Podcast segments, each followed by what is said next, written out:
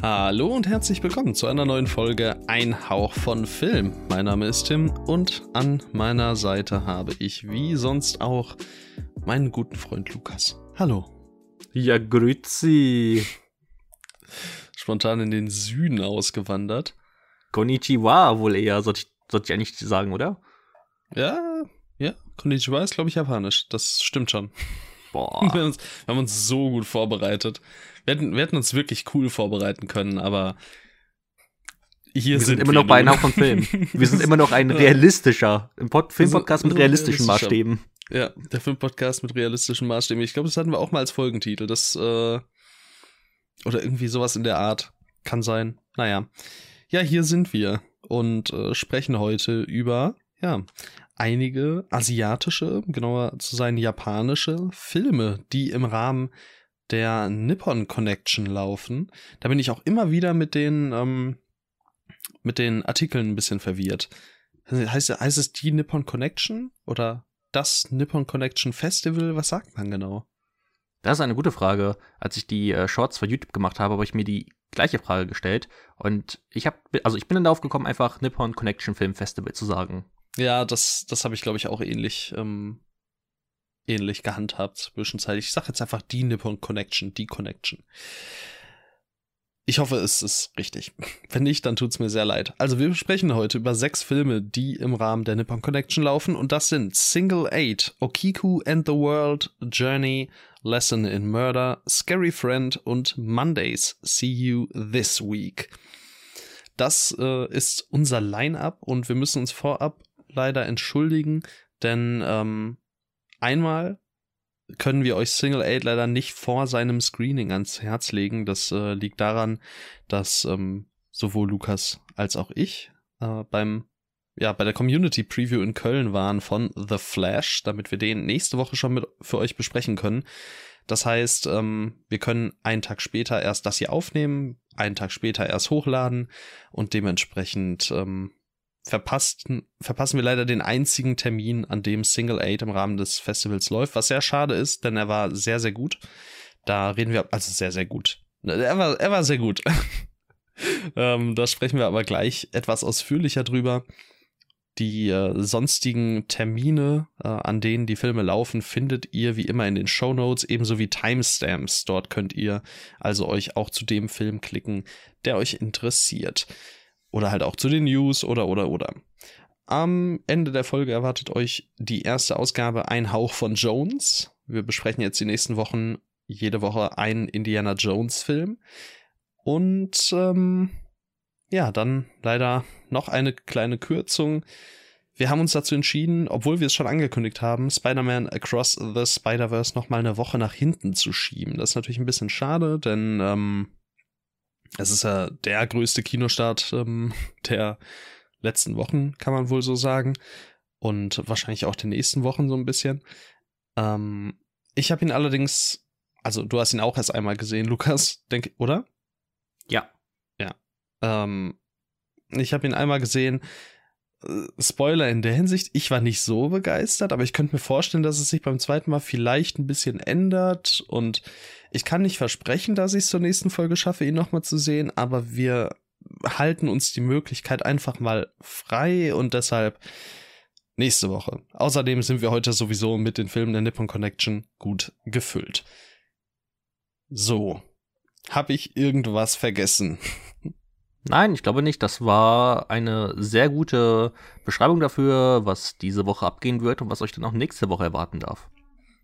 Wunderbar. So, jetzt darfst du aber, wenn du möchtest, erzählen, was äh, ist dir denn so passiert in den letzten Tagen? Irgendwas Erwähnenswertes? In den letzten Tagen. Hm, ich, also ich glaube, ich könnte jetzt irgendwas mit Nebensächlichkeiten füllen, aber ich weiß ja, was für eine Odyssee du durchgemacht hast und ich glaube, darüber solltest du viel lieber berichten, ähm, was du vor der Community Preview zu The Flash alles erlebt hast und eine kleine Ansage an äh, ein Unternehmen kannst du ja ebenfalls richten. Vielleicht können sie ja als Entschuldigung einfach mal diesen Podcast sponsern, wäre schon sehr stark, aber ähm, red erstmal dir den Frust von der Seele. wäre wahrscheinlich fast besser für die nächste Folge, wenn wir auch über The Flash reden, aber bevor das dann die Show stiehlt, ja. Ähm, groß Außergewöhnliches ist mir eigentlich auch nicht passiert. Nur äh, war die Anreise. Man macht ja nicht viel, aber man probiert, ähm, ja, zeitig die Bahn zu bekommen, um zeitig da anzukommen, wo man eben hin möchte. Und ähm, wie man so die Deutsche Bahn eben kennt, war das mal wieder nicht so ganz gegeben. Ich glaube, sie kam schon leicht verspätet und äh, das zögerte sich dann raus bis ins Unendliche. Also meine eigentliche Ankunftszeit war, glaube ich, 17.08 Uhr oder sowas von Bochum nach Köln und ich war da um 18 Uhr 35 oder so. 18 Uhr war Einlass. Wir hatten vorher schön Puffer, wollten noch eine Kleinigkeit essen gehen und äh, dann war natürlich alles schon so ein bisschen geknickt. Wir hatten noch zwei Begleitungen dabei, die haben wir dann äh, quasi schon mal vorgeschickt. Das heißt, wir konnten noch nicht mal, also wir haben beide bei diesem äh, Gewinnspiel in Anführungszeichen gewonnen, Lukas und ich. Und ähm, konnten dann quasi nicht mal mit unseren beiden Begleitpersonen zusammensitzen, weil es äh, feste Platzkarten gab und es ist alles ein ein ganz großes Theater gewesen. Also, oh, ich äh, ich habe da also langsam reißt da auch mein Geduldsfaden. Ich ich habe wirklich viel Verständnis auch für ähm, ja Verspätungen ähm, aber manchmal, also es, es kommt einem mittlerweile fast so vor, als könnte man sich wirklich in keinem Fall mehr auf die Deutsche Bahn verlassen. Und das tut dann irgendwie, irgendwie mal weh. Das ist irgendwie, irgendwie ist immer was. Und dann selbst auf der Rückfahrt, ich meine, gut, da habe ich fast selber noch verursacht, dass ich zu spät nach Hause komme.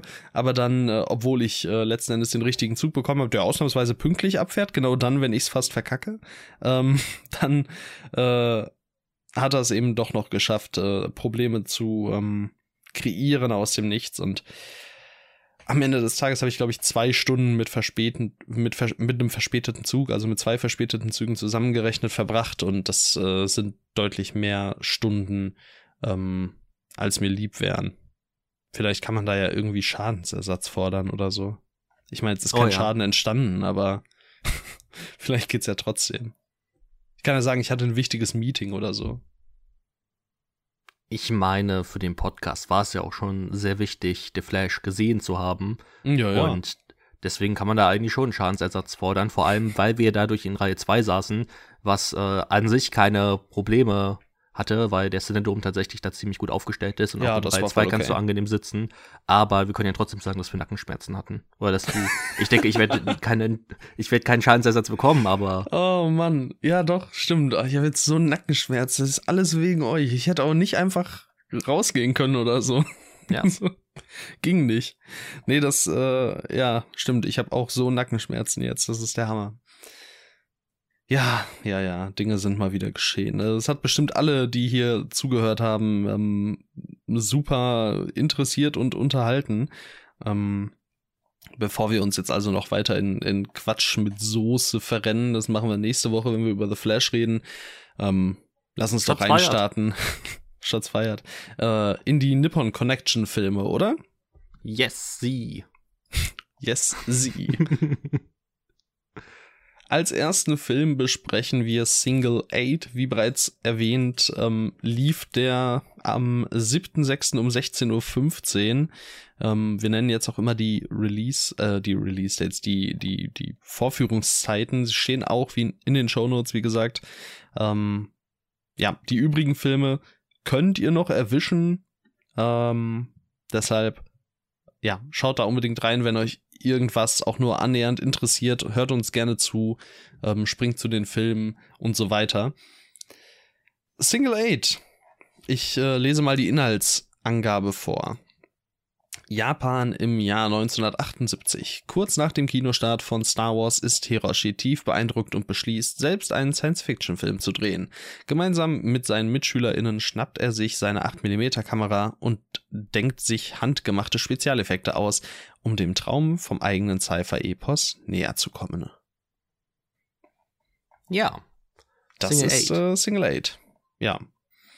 Ich habe den Film gerade beendet, also gerade vor zwei Stunden oder so. Und ähm, ja, muss, äh, muss gestehen, das ist schon, das ist schon viel gut Stoff.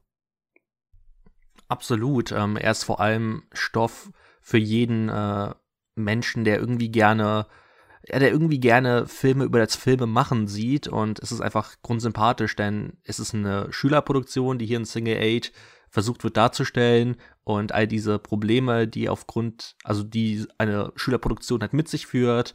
Ähm, das heißt, ähm, man hat einfach sehr sehr, sehr, sehr, sehr einfache Mittel, im Endeffekt gar kein Budget und trotzdem versucht man irgendwie was Cooles zu erschaffen und gerade halt, wenn dann viele kreative Leute zusammenarbeiten, kann dann trotzdem etwas Kreatives entstehen und ich mag sowas einfach, solche Filme sind einfach so grundsympathisch und man kann denen einfach so viel verzeihen, weil man einfach diese Begeisterung für diese Art des Filmemachens spürt und auch wenn der Film dann Single 8 heißt, ähm, ich wusste es vorher nicht, aber Single 8 war wohl so eine Kamera, die in Japan in den 70ern sehr verbreitet war. Das heißt, es ist dieses Format, in dem der Film gedreht wurde.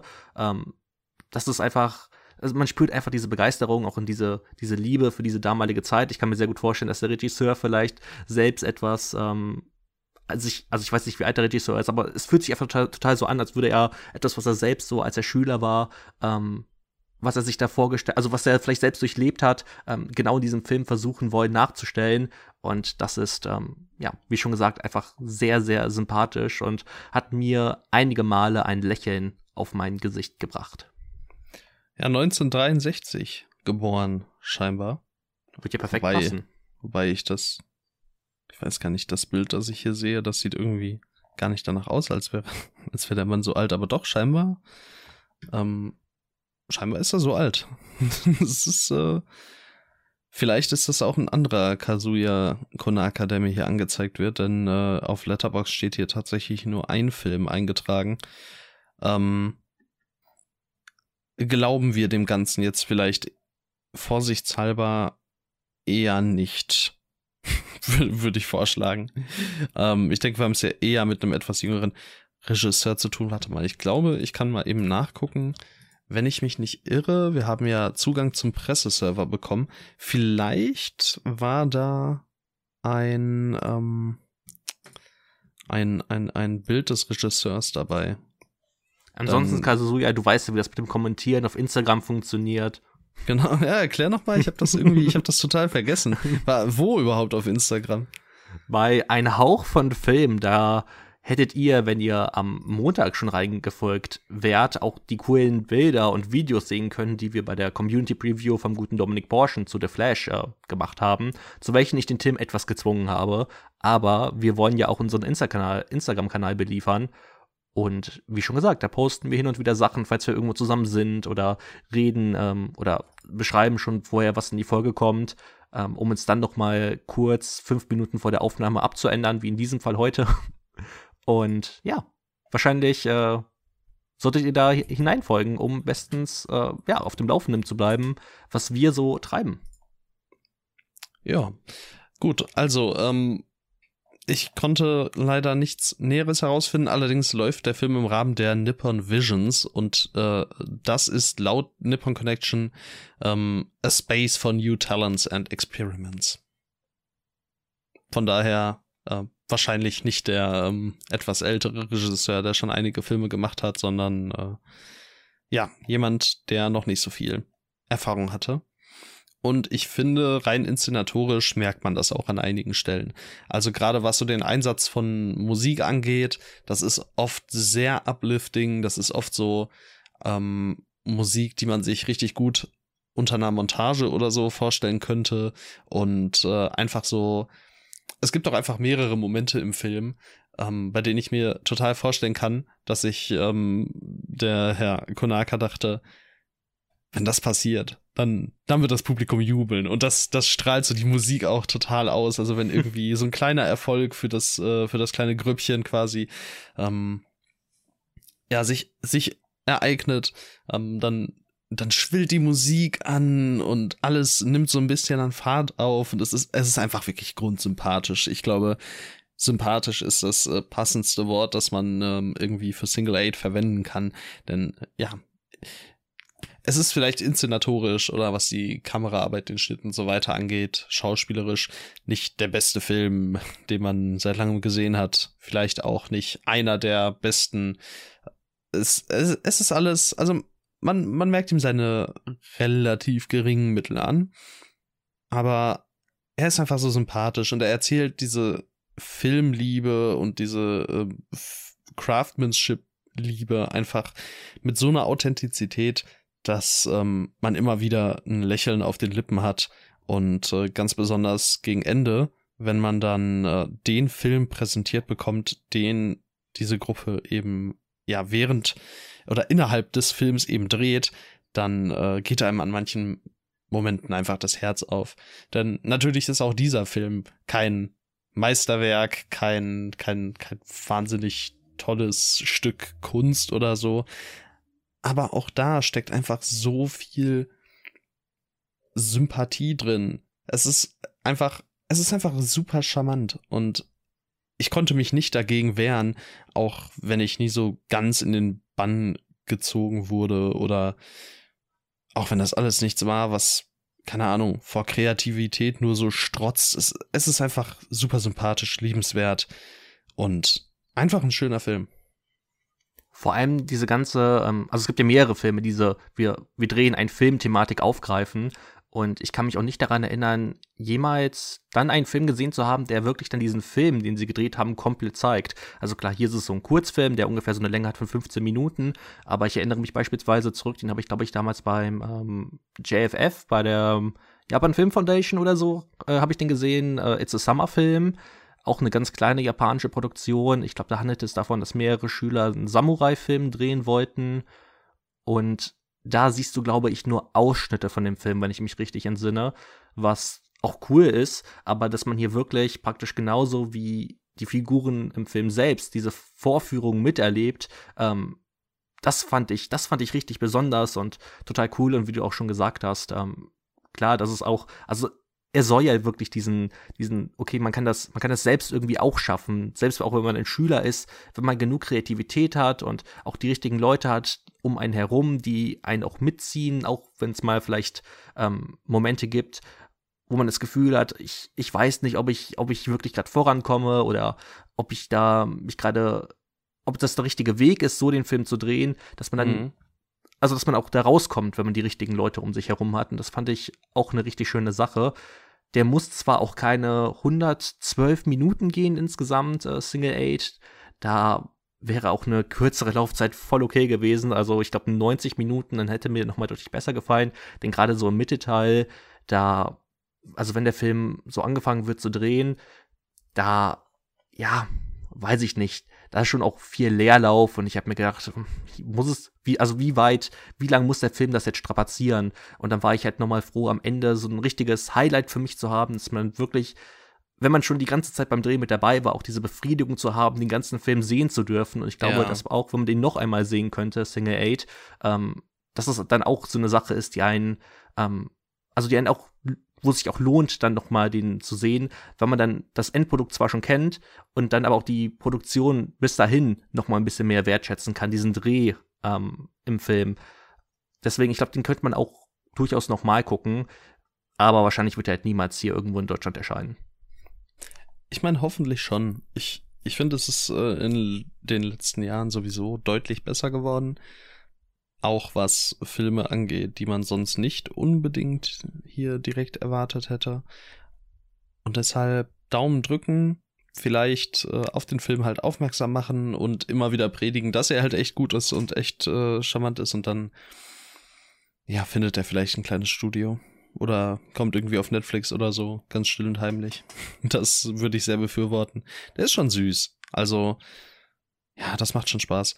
vor allem, äh, was du eben auch meintest, so dieses beim Dreh dabei sein und auch immer wieder zu sehen, ähm, wie werden Probleme gelöst, was gibt's für kreative Wege, solche ähm, Filme eben ja quasi zu kreieren. Und äh, gerade wenn es dann auch am Ende an dieses ähm, äh, Filmkratzen geht, ne, dass da quasi visuelle Effekte entstehen, das ist echt, ähm, echt magisch teilweise wirklich und hat mir auch sehr, sehr viel Freude bereitet.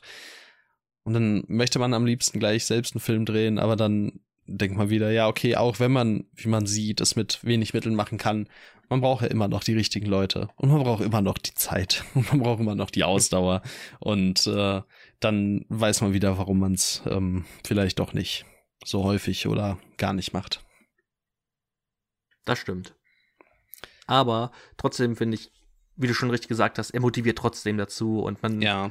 Also man will ja dann auch irgendwie Lösungen finden. Der Film musste ja auch genug Lösungen finden. Also auf jeden Fall. Figuren im Film. Auf jeden Fall. Ja, Single Eight. Schön. Guter Film. Was hast du gegeben? Dreieinhalb. Dreieinhalb, da schließe ich mich an.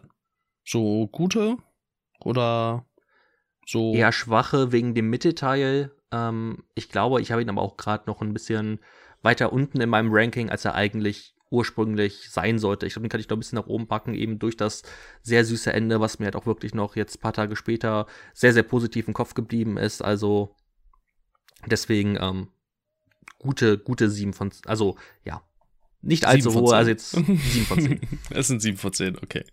Bei, dir Bei auch, mir oder? sind es auch 7 von 10, ja, auch relativ schwach, aber schon gesetzte. Also ich habe jetzt nicht überlegt, 3 zu geben, aber es waren jetzt auch keine, also es waren keine Überlegungen, da vielleicht 4 Sterne zu geben oder so, nur dass da auch ähm, eine Einordnung gemacht werden kann.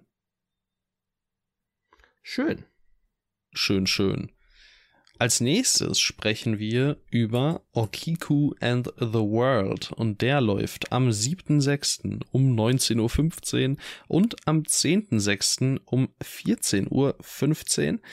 Und äh, worum es da geht und äh, dann wahrscheinlich auch, ähm, was diesen Film auszeichnet, das kannst du uns jetzt erzählen. Die Stadt Edo im Jahr 1858.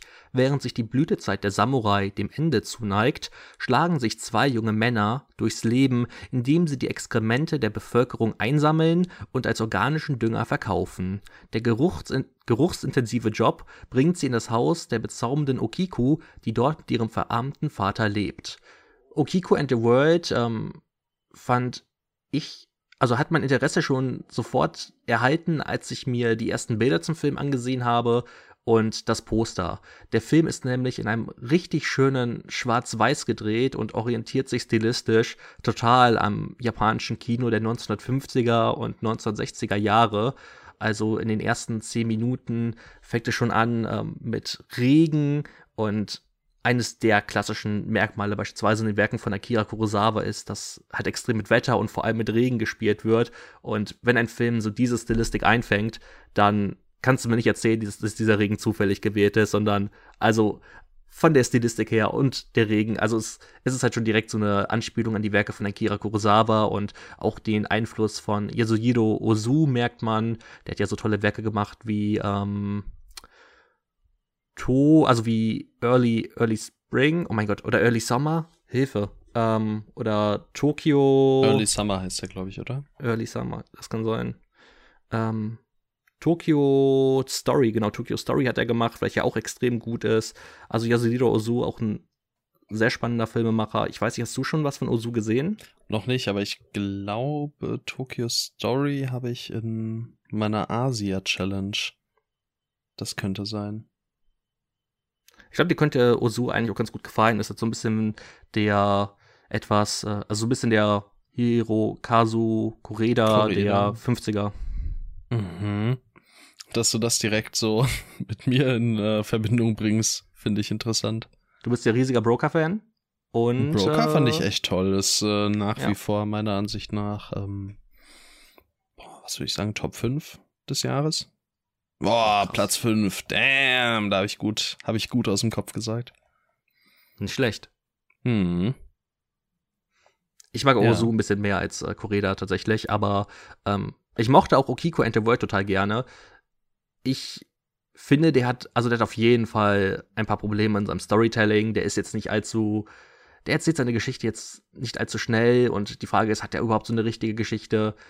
Muss man auch überlegen. Aber ich, ich mochte es einfach, diesen beiden jungen Männern zu folgen, die dort einfach diese Exkremente der Bevölkerung einsammeln. Ich fand das zwar in so vielen Szenen so lustig. Also ich habe ich, ich habe wirklich darüber okay, gelacht, ja. wie sie dort, äh, wie sie dort diesen Code einsammeln und der Film hat auch so ein tolles Sounddesign und auch das, also auch einfach wie das dargestellt wurde, wie dann diese riesigen, diese riesigen Kothaufen, die sich da ja zusammensammeln auf diesen öffentlichen Toiletten, die dann einfach in diese Körbe packen. Also das war einfach, ich, ich, ich fand total lustig. Oder dieser eine Dialog, als der, als der Vater äh, auf dem Klo war und nebenan war einer dieser, war, glaube ich, einer dieser jungen Männer und du hast so die ganze Zeit auch gehört, wie der Mann versucht, dort zu sein Gesch Geschäft zu verrichten. Ich, ich weiß es nicht. Ich, ich fand es einfach total unterhaltsam. Und die Schwächen waren dann für mich mit der Figur von Okiko verbunden. Ich kam in ihre Figur nicht so wirklich hinein und ich sehe auch nicht so wirklich ähm, den Punkt. Also ich finde, du hättest diesen Film auch einfach nur über diese beiden jungen Männer erzählen können. Das wäre absolut fein gewesen. Aber trotzdem fand ich den wirklich unterhaltsam. Das ist doch schön. Ja, mich konnte er leider nicht so groß äh, abholen. Ich fand ihn optisch oder stilistisch, besser gesagt, was ähm, die Imitation der, wie du schon gesagt hast, 50er und 60er Jahre angeht, sehr gelungen. Also das wirkt wirklich wie ein Film, ähm, rein optisch, rein inszenatorisch, ähm, mit Ausnahme der paar Momente, die aus irgendwelchen Gründen in Farbe sind, wie ein Film, der straight aus den 50ern oder 60ern sein könnte. In der Hinsicht äh, voller Erfolg. Ich fand ihn dann leider aber optisch an sich nicht sonderlich interessant oder spannend. Also es gab ein paar Shots, ein paar Momente, die wirklich gut aussahen. Das würde ich ihm niemals wegnehmen wollen. Aber ich fand ihn einfach nicht groß interessant und nicht groß catchy und ja, irgendwie war das schon nicht mein Fall. Ich kam in die Story nicht rein. Ich fand das alles nicht so äh, geckig wie du. Und äh, von daher habe ich mir, äh, habe ich mich dann doch eher 90 Minuten lang ein wenig gelangweilt. Ähm, mochte auch eben nicht, dass die Story sich so, ja, so spät zusammenführt, zusammenfügt mhm. sie sich so spät zusammenfügt, ja.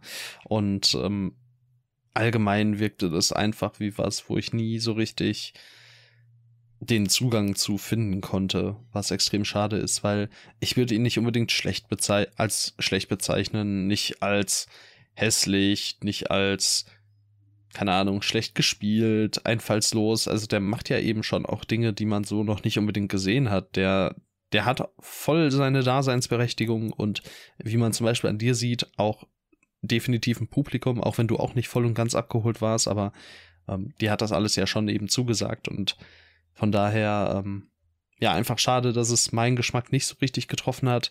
Ähm, ich fand ihn dann am Ende einfach ziemlich egal, muss ich gestehen.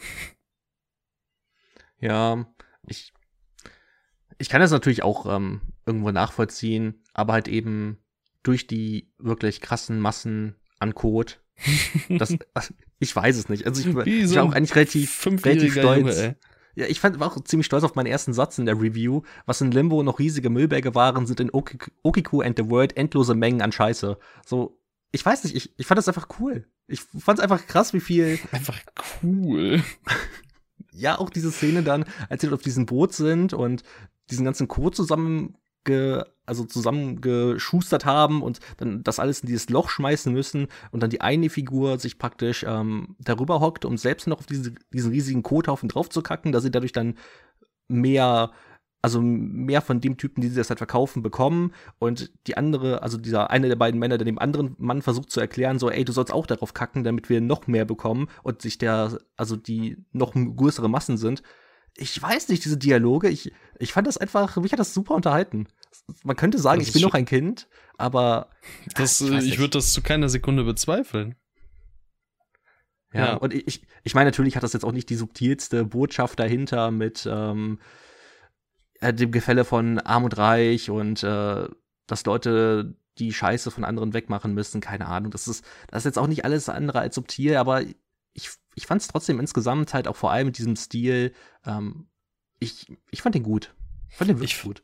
Irgendwo, finde ich, hätte man da auch mehr reindiven können, was das äh, vielleicht irgendwo auch mit deiner Würde macht. Also mhm. klar, ähm, sozialer Rang in Verbindung mit dem Beruf wird natürlich thematisiert, äh, aber vielleicht hätte ich mir da auch gewünscht, dass da noch mehr eben dann in die Charaktere wirklich eingetaucht wird, dass man sieht, okay, ähm, was macht das vielleicht mit dir und äh, was macht das dann wiederum ähm, mit deinem Umfeld?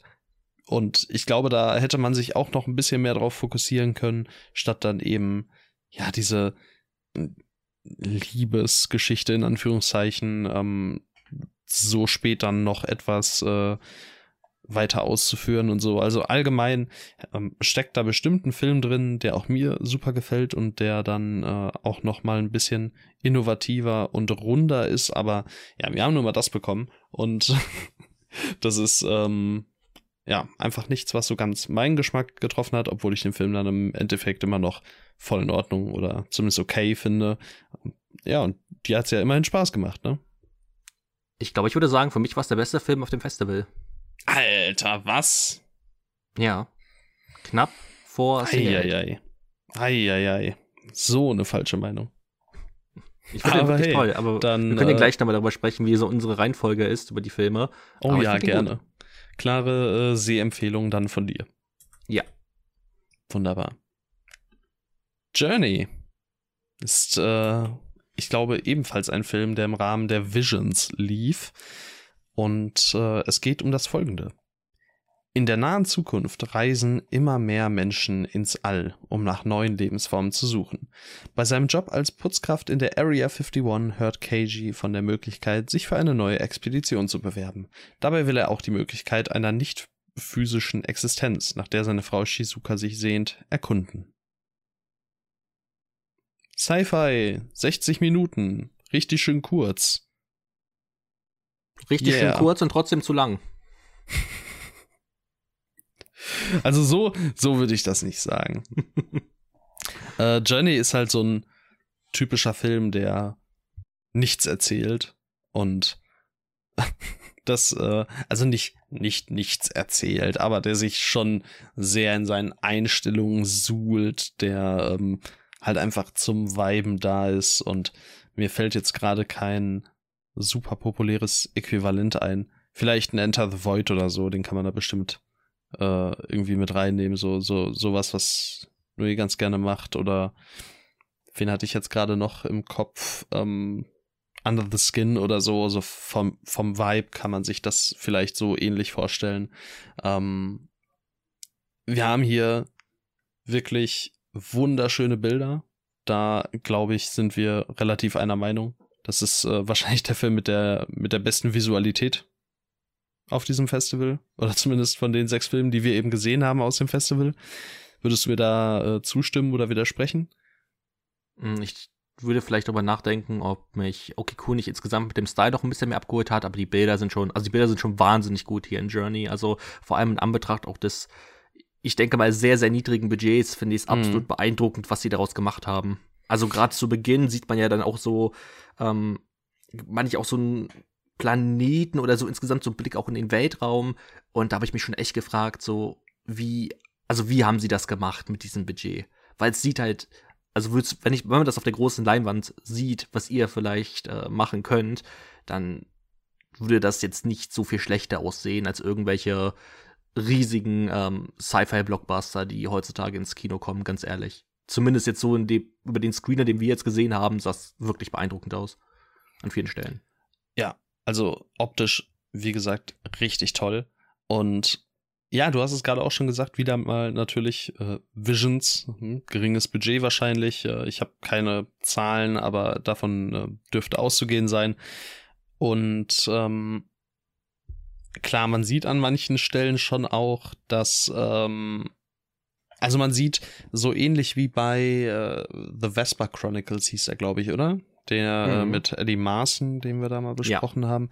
Ähm, man sieht, wie authentisch und cool man aus total einfachen Mitteln so ein Sci-Fi-Szenario basteln kann.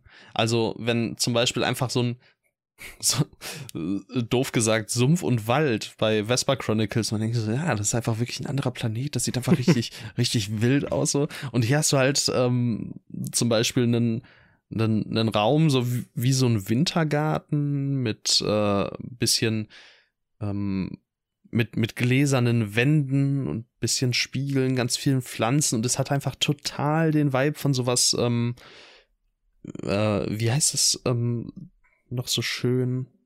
Oh, es gibt da so ein Cyberpunk-Äquivalent, das mir jetzt gerade nicht, nicht einfallen möchte. Ähm, gut, da äh, würde ich mich jetzt ähm, zu Tode absuchen. Aber es, es hat halt totale Zukunftsvibes und es, es hat sehr viel Spaß gemacht für mich, sich so in den Bildern zu suhlen, zeitweise. Ähm, dann wird da eben so ein bisschen diese ganze ähm, Frage nach der äh, Geschichte des Vaters auch so ein bisschen aufgemacht und ähm, eben ja der Existenz und wo bewegen wir uns hin? Und es ist natürlich eben eine Reise und Journey und es ist das, was der Film irgendwie inhaltlich zu erzählen oder transportieren gedenkt, ist ziemlich on the nose und mit dem Filmtitel natürlich schon gegeben, aber ich konnte da dann drüber hinwegsehen, weil er eben so toll aussieht und weil er auch, finde ich, relativ gelungen gespielt ist. Und am Ende sind es bei mir trotzdem nur drei Sterne, weil was erzählt der mir groß? Eigentlich nicht wirklich was. Er hat schöne Bilder, aber macht er wirklich viel daraus? Meistens sind es auch stille Bilder, es passiert nicht sonderlich viel. Tolle Bilder allein machen dann auch nicht die, ja, beeindruckendste Cinematography. Also da, da war dann auch ähm, mehr als ähm, die, die Bildgestaltung äh, häufig auch nicht so crazy. Und äh, ja, trotzdem kann ich den, dem eben was abgewinnen. Es äh, wird ein Film sein, der in meinem Gedächtnis bleibt, wegen seiner Visualität und wahrscheinlich nicht aus einem einzigen anderen Grund. Aber das wird er schaffen. Und äh, dadurch, dass eben 60 Minuten geht und einfach ähm, ja, wie schon gesagt, so mit diesem geringen Mittel daherkommt, dass ich eben da sitze und sage, ja Mann, ich kann, ich kann mich nicht wehren, ich finde das einfach schön, dass dieser Film existiert. Ähm, so ist es nun mal. Ja, ich wünschte, mir würde es genauso gehen, aber also klar, die Bilder sind wirklich schön. Ich muss jetzt nicht nochmal sagen, wie schön die Bilder sind, das hast du so wirklich gut beschrieben, aber es war mir halt leider einfach ab einem gewissen Zeitpunkt, und was heißt so ab einem gewissen Zeitpunkt, so 20 Minuten im Film, es war mir alles so herzlichst egal. Ähm, die Bilder waren schön, aber ich, es gab nicht eine weitere Sache, an der ich irgendwie Interesse empfand und warum ich mir gedacht habe, weshalb sollte ich diesen Film aktiv verfolgen. Es war, also, hat sich angefühlt, eher nach gefühlt nach 120 Minuten oder so, weil für mich für mich gab es nicht diese Sache, an der ich mich richtig festhalten konnte und die mich irgendwie mitgerissen hat. Ich fand es ab einem gewissen Zeitpunkt einfach nur noch einfach nur noch egal oder auch wenn wenn ich es visuell ganz schön fand.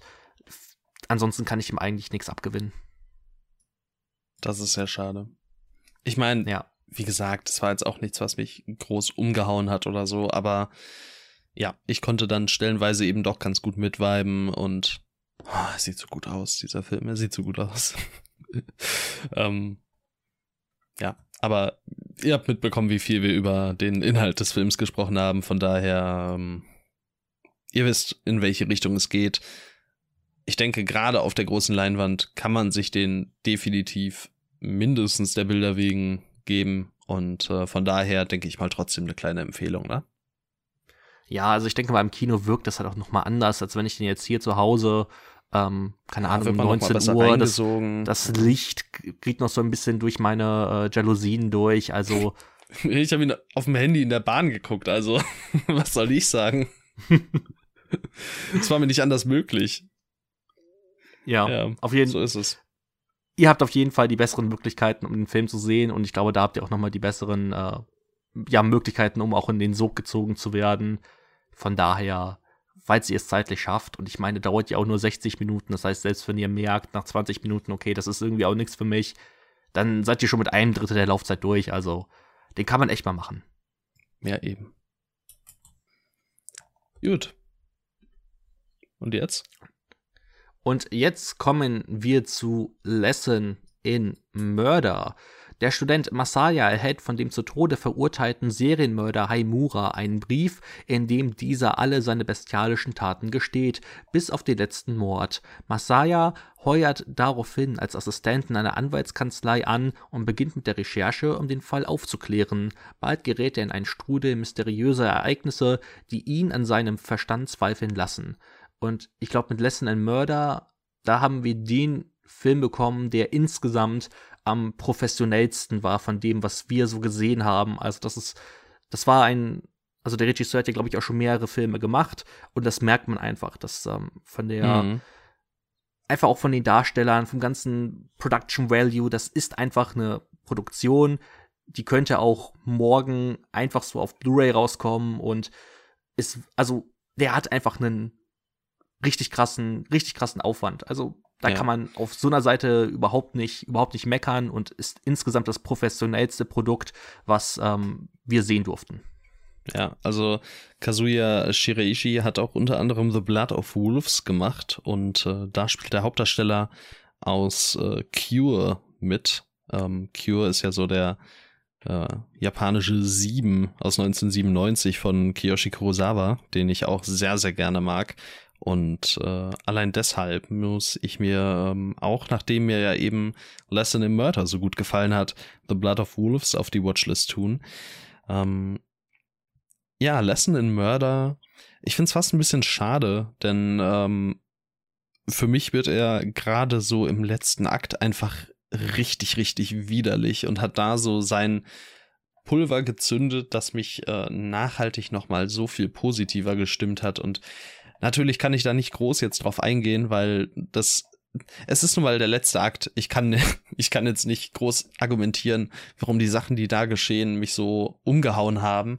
Aber es sei euch versichert, dass er hinten raus nochmal super eklig auf so einer rein menschlichen Ebene wird. Nicht mal unbedingt, was äh, die Brutalität oder das wirklich gezeigte angeht, sondern einfach wie es so langsam zwischenmenschlich unter die Haut kriecht. Das ist einfach, einfach wirklich abartig.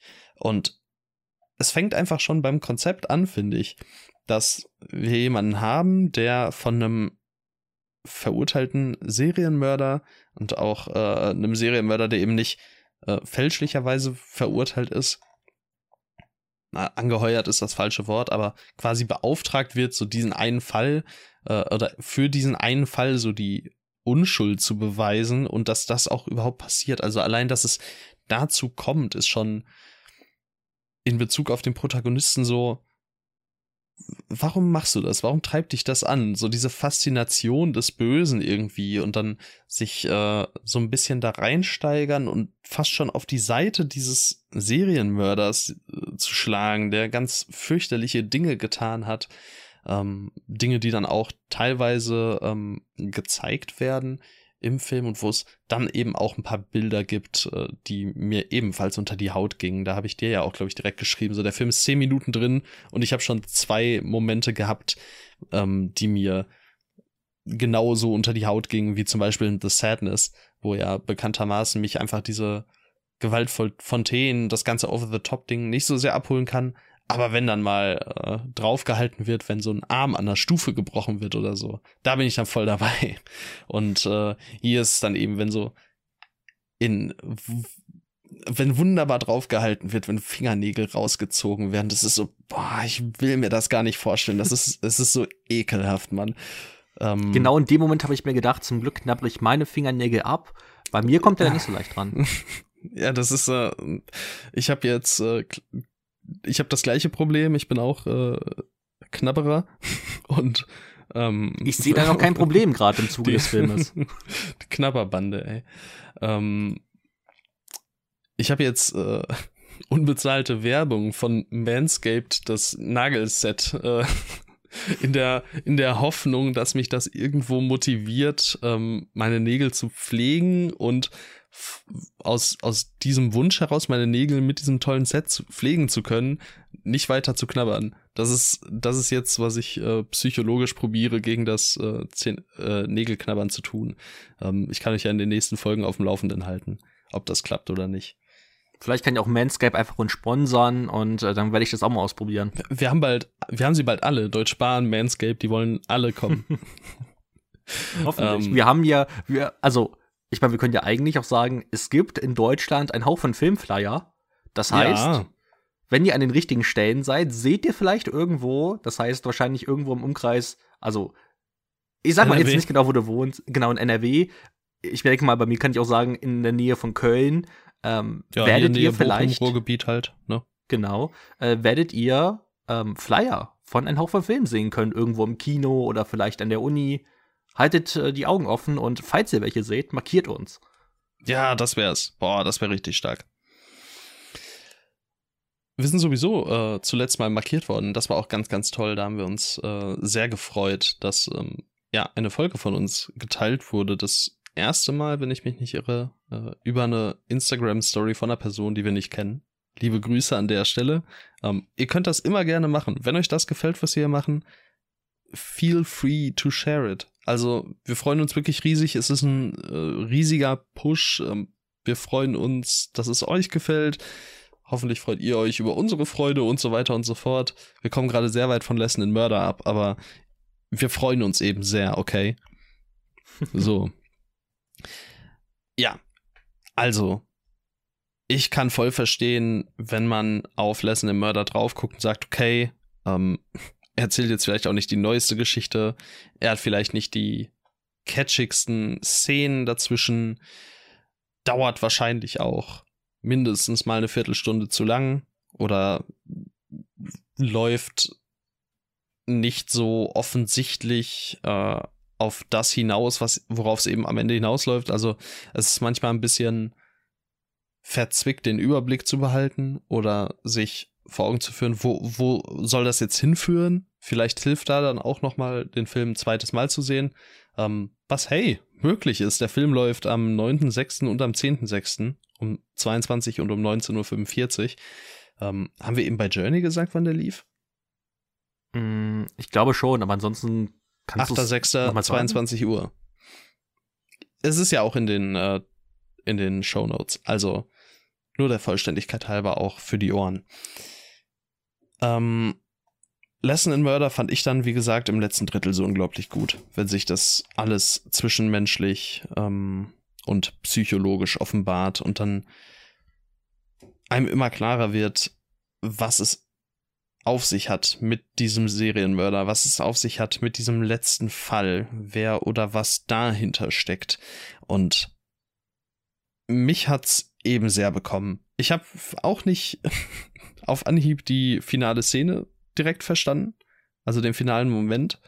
Ähm, aber mit so ein bisschen Überlegen kam ich dann kam ich dann zu einer Conclusion. Ich muss ihn unbedingt noch mal sehen. Ich habe ja die Möglichkeit eigentlich durch die Screener, vielleicht mache ich das noch mal. ähm, aber Lesnar Mörder hat mich wirklich wirklich fasziniert und äh, am Ball halten können und ja, das ist auf jeden Fall für mich der beste Film des Festivals gewesen. Leslie Murder konnte dich am Ball halten wie Messi, aber bei mir war es eher so, er hat mich so am Ball gehalten wie Stefan Tigges. Stefan Tigges, denn ähm, ich weiß nicht, so am Anfang sah es noch gut aus, aber je weiter der Film dann ging, je weiter es Richtung Strafraum kam, habe ich gemerkt, der verwandelt die Pille einfach nicht. Sorry an Tigges, falls du zuhören solltest. aber ähm, ich, also den Anfang fand ich halt auch richtig gut. Ähm, dieser Rückblick, ähm, wie praktisch gezeigt wird, was dieser Serienkiller alles angestellt hat. Da hast du absolut recht. Da hat der fiese Momente ähm, auch einfach so realistisch und geerdet, äh, dass man wirklich die, die Schmerzen der ähm, Figuren spürt. Ähm, denn der, der ist wirklich bitterböse. Und auch wie sich dann am Anfang so die Story so entfaltet, ähm, mit diesem Protagonisten, der er auch irgendwie ein Außenseiter ist und nicht so wirklich Anklang findet bei den Menschen, aber irgendwie fehlte mir dann auch komplett der Zugang, denn es wird dann auch versucht, im Laufe des Filmes auf seine, auf seine Person, auf die, also auf dieses, des, des Schülers oder dieses, ja, diesen, dieses Jugendlichen, der äh, halt von Haimura die Briefe bekommt und in dieser Anwaltskanzlei dann arbeitet und versucht hat herauszufinden, ähm, ja, wer diesen, wer diese letzte Tat äh, begangen hat ich kam einfach mit ihm überhaupt nicht zurecht. Ich fand ihn so uninteressant. Ähm, das, das lag auch nicht am Schauspieler, sondern einfach vom Drehbuch her, habe ich mir gedacht. Also, der hat nicht eine interessante Charaktereigenschaft, wo ich mir gedacht habe, okay, dem, dem will ich irgendwie folgen. Es war, er war absolut gleichgültig und auch wenn der Film dann so ein bisschen darauf, auf irgendwelche Familieneigenschaften eingeht, versucht mal möglichst spoilerlos zu bleiben, habe ich mir gedacht, was, was willst du gerade von mir? Also es wird mir einfach immer egaler, was im Film passiert ist im Laufe der, der 128 Minuten. Das war extrem schade, eben weil er mich am Anfang so gut ähm, so, so, bekommen hat und mich so fesseln konnte. Ähm, ich, ich weiß nicht. Ähm, ich kann auch gar nicht so viel sagen, weil viele Kritikpunkte, die ich ihm eigentlich ja entgegenwerfen wollte, hast du ihm eigentlich ganz schön ganz gut abgenommen. Ich weiß nicht. Ähm, schauspielerisch und insgesamt vom Production Value haben wir, haben wir ja schon gesagt, am Anfang, das ist ein absolut professionelles Produkt. Und ja. äh, ich sehe auch absolut, warum man äh, den mögen kann. Gerade so diese ganzen, also das ist ja jetzt nicht True Crime, aber es geht halt in so eine ähnliche Richtung. Also jeder, der irgendwie auf Serienmörderstoff steht, der mhm. ähm, sollte sich den auf jeden Fall mal angucken. Dafür gibt es ja auch gerade so in den letzten Jahren hat sich da ja so eine riesige Bubble drum entwickelt. Also ich glaube, der Film hat auch ein großes Publikum, das ihn äh, sehr mögen könnte. Aber bei mir kam dann so ab der Stelle 45. Minute, 50. Minute, oh, wow. ähm, hat, hat sich so, hat sich so diese Eintönigkeit in mir festgesetzt und ich habe mir gedacht, Lesson Mörder, du, du bist es irgendwie gerade nicht mehr für mich. Ähm, das fand ich halt wirklich extrem schade, denn diesen mhm. Anfang, ich fand ihn wirklich auch extrem stark und ich habe absolut gesehen, warum du ihn so krass gut findest. Aber er hat mich halt leider immer weiter verloren und ähm, gerade dann auch Szenen wie das Ende haben mich dann leider vollkommen kalt gelassen und ja, ich, ich, ich fand es auch halt extrem schade. So, ich würde ihn als meine größte Enttäuschung betiteln, nicht weil er ähm, nicht weil er irgendwie schlecht ist oder so, sondern weil er einfach ähm, vielleicht weil ich auch einfach das gleiche in ihm sehen wollte, wie du es gesehen hast mhm. und das das hatte ich halt leider nicht. Ja, also ich sehe auch total, dass der Film, also dass man den Film, dass man die Aufmerksamkeit irgendwie verliert oder so oder dass ja, dass der Film einen verliert, das sehe ich einfach, denn er hat auf jeden Fall seine kleineren Längen oder vielleicht auch mal seine größeren Längen. Mich konnte er halt immer mal wieder auffangen, wenn es dann eben vor allem darum geht. Also einmal mag ich einfach dieses Investigative und dann gibt's halt so Momente, wo man so merkt, wie vielleicht so ein bisschen was vom Serienmörder in den Jugendlichen reinfließt. Also so dieses, ähm, diese Faszination, dann diese Versteifung darauf, okay, der, der war das nicht. Der ist unschuldig, leicht überspitzt gesagt. Und äh, dann so ein bisschen in seinen Gedankenprozess eintauchen und vielleicht hat er schon auch einen Grund für seine Taten gehabt und so. Und dann ähm, wird er selbst so ein bisschen unangenehm in gewissen Situationen, manchmal sogar übergriffig. Ähm, und mit sowas hat er mich dann eben auch voll bekommen später ist man wieder so ein bisschen verloren. Aber dann fängt der Film einem wieder auf mit ein, zwei Lines oder so, die den Denkprozess anstoßen und plötzlich führt, kann man sich vor Augen führen, wie unfassbar schrecklich manches davon ist und ich will es nicht weiter vertiefen, weil ich nichts irgendwie vorwegnehmen möchte, aber oh, ich äh, fand es dann hinterher doch wirklich, ähm, hat mir schon Goose beim Frost gegeben. muss man, muss man sagen. Ja. Und also Sadavo Abe ist halt wirklich als, als Serienkiller auch absolut fabelhaft. Also auch in diesen ähm, Szenen, wo sie in diesem Verhörraum sind, ja, da spürt krasse man einfach, Ausstrahlung. Er hat wirklich eine absolut krasse Ausstrahlung und auch diese Szenen im Rückblick, wie er dort im Shop ist und äh, praktisch seine zukünftigen, ähm, ja, seine, seine Opfer einlullt und versucht eine Bindung zu denen aufzubauen, wie er so stalkerhaft äh, denen folgt und versucht ihren Alltag zu, zu infiltrieren das waren diese Momente, die ich halt richtig, richtig, richtig gut fand. Und ja, deswegen mochte ich den Anfang so sehr. Ähm, der gute Mann hat übrigens auch mitgespielt in einem Film von Hirokazu Koreeda. Ach. In Afterlife. Ah. Aber in einer Und ganz in The Great Yokai War. Das ist doch äh, hier.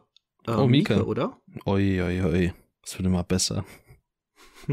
er war überall. Splatter Naked Blood sieht auch sehr wild aus. Oh, der Backdrop sieht sehr, sehr wild aus. Dafür allein kommt er auf die Watchlist. Okay, warte. Er ist.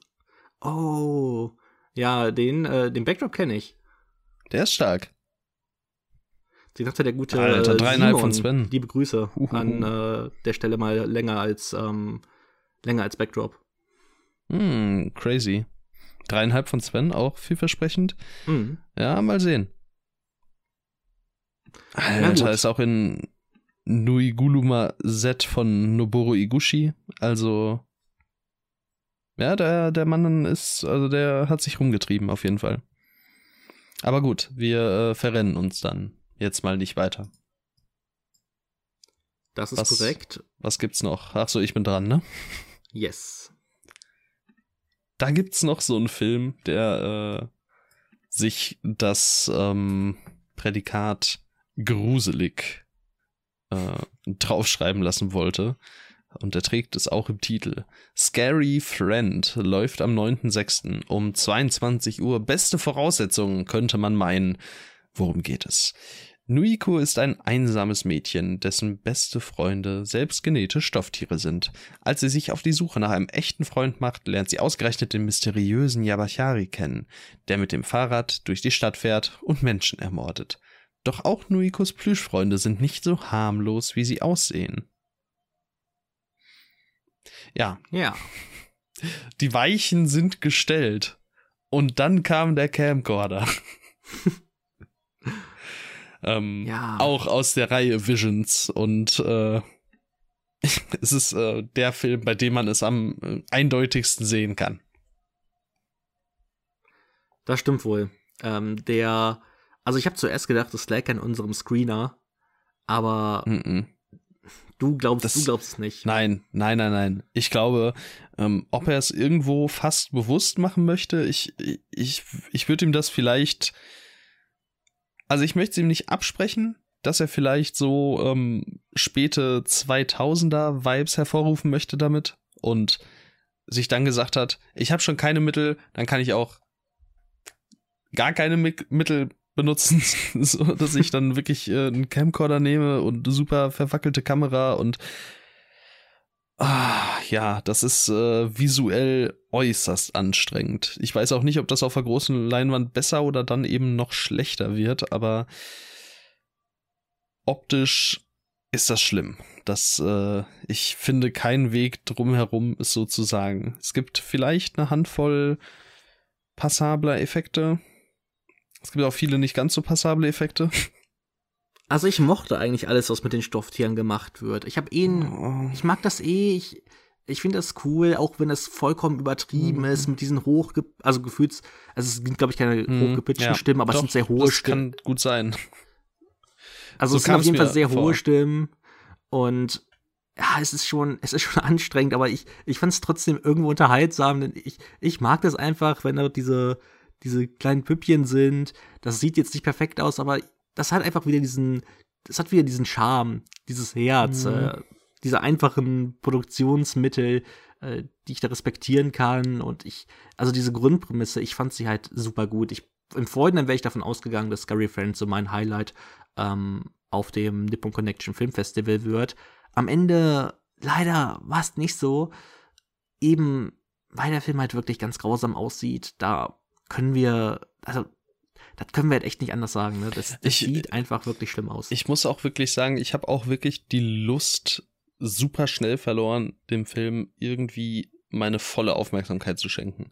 Nicht im Sinne von, äh, keine Ahnung, ich, keine Ahnung, guck jetzt, lass ihn jetzt nur noch nebenher laufen oder so, aber also er hat es schon herausgefordert, dass der ein oder andere Blick aufs Handy geht. Und wir haben dann auch zwischenzeitlich, als ich ihn geguckt habe, immer mal eine Nachricht ausgetauscht zu äh, gewissen Themen.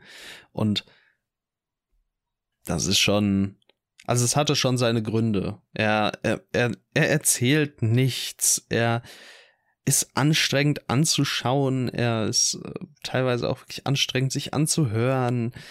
Ähm, wir mussten beide an Benny Loves You denken ich weiß gar nicht, ob wir den hier mal besprochen haben. Ich aber das glaube ist ja, nicht. Ja, hatten wir auf jeden Fall beide einen äh, Rezensionsexemplar auch zu. Und der war ja auch sehr low budget. Der hier wird weniger gekostet haben, davon ist auszugehen. Ähm, aber da hatte man wenigstens den Eindruck, auch ohne irgendwelche ähm, vorherigen Filme oder so des äh, Regisseurs, da hatte man trotzdem den Eindruck, da steckt jemand hinter, der so ein bisschen weiß, was er tut. Und hier so hart das klingt, also dass Naohiro Takahashi und Takara Mineo hier halbwegs okay abgeliefert haben. Das, also selbst das kann ich, selbst das kann ich leider nicht behaupten. Die waren ja Regisseure, Producer, Autoren, die haben alles, alles gemacht. Composer, Editor, Cinematographer, Sound, alles. Alles waren diese beiden äh, Herrschaften und ähm, spielen auch, äh, zumindest Nahiro Takashi, nee, beide, beide spielen auch mit äh, im Film das ist voll und ganz deren Projekt. Das ist cool. Es ist fast so ein bisschen wie vorhin bei Single Eight, wenn man halt zusammen mit einem Freund einen Film dreht. Super schön. Ich äh, finde es oft auch sehr sympathisch, aber ich fand es hier wirklich so anstrengend und ja, gefühlt leider ohne jegliche, ohne jegliche Vision einfach.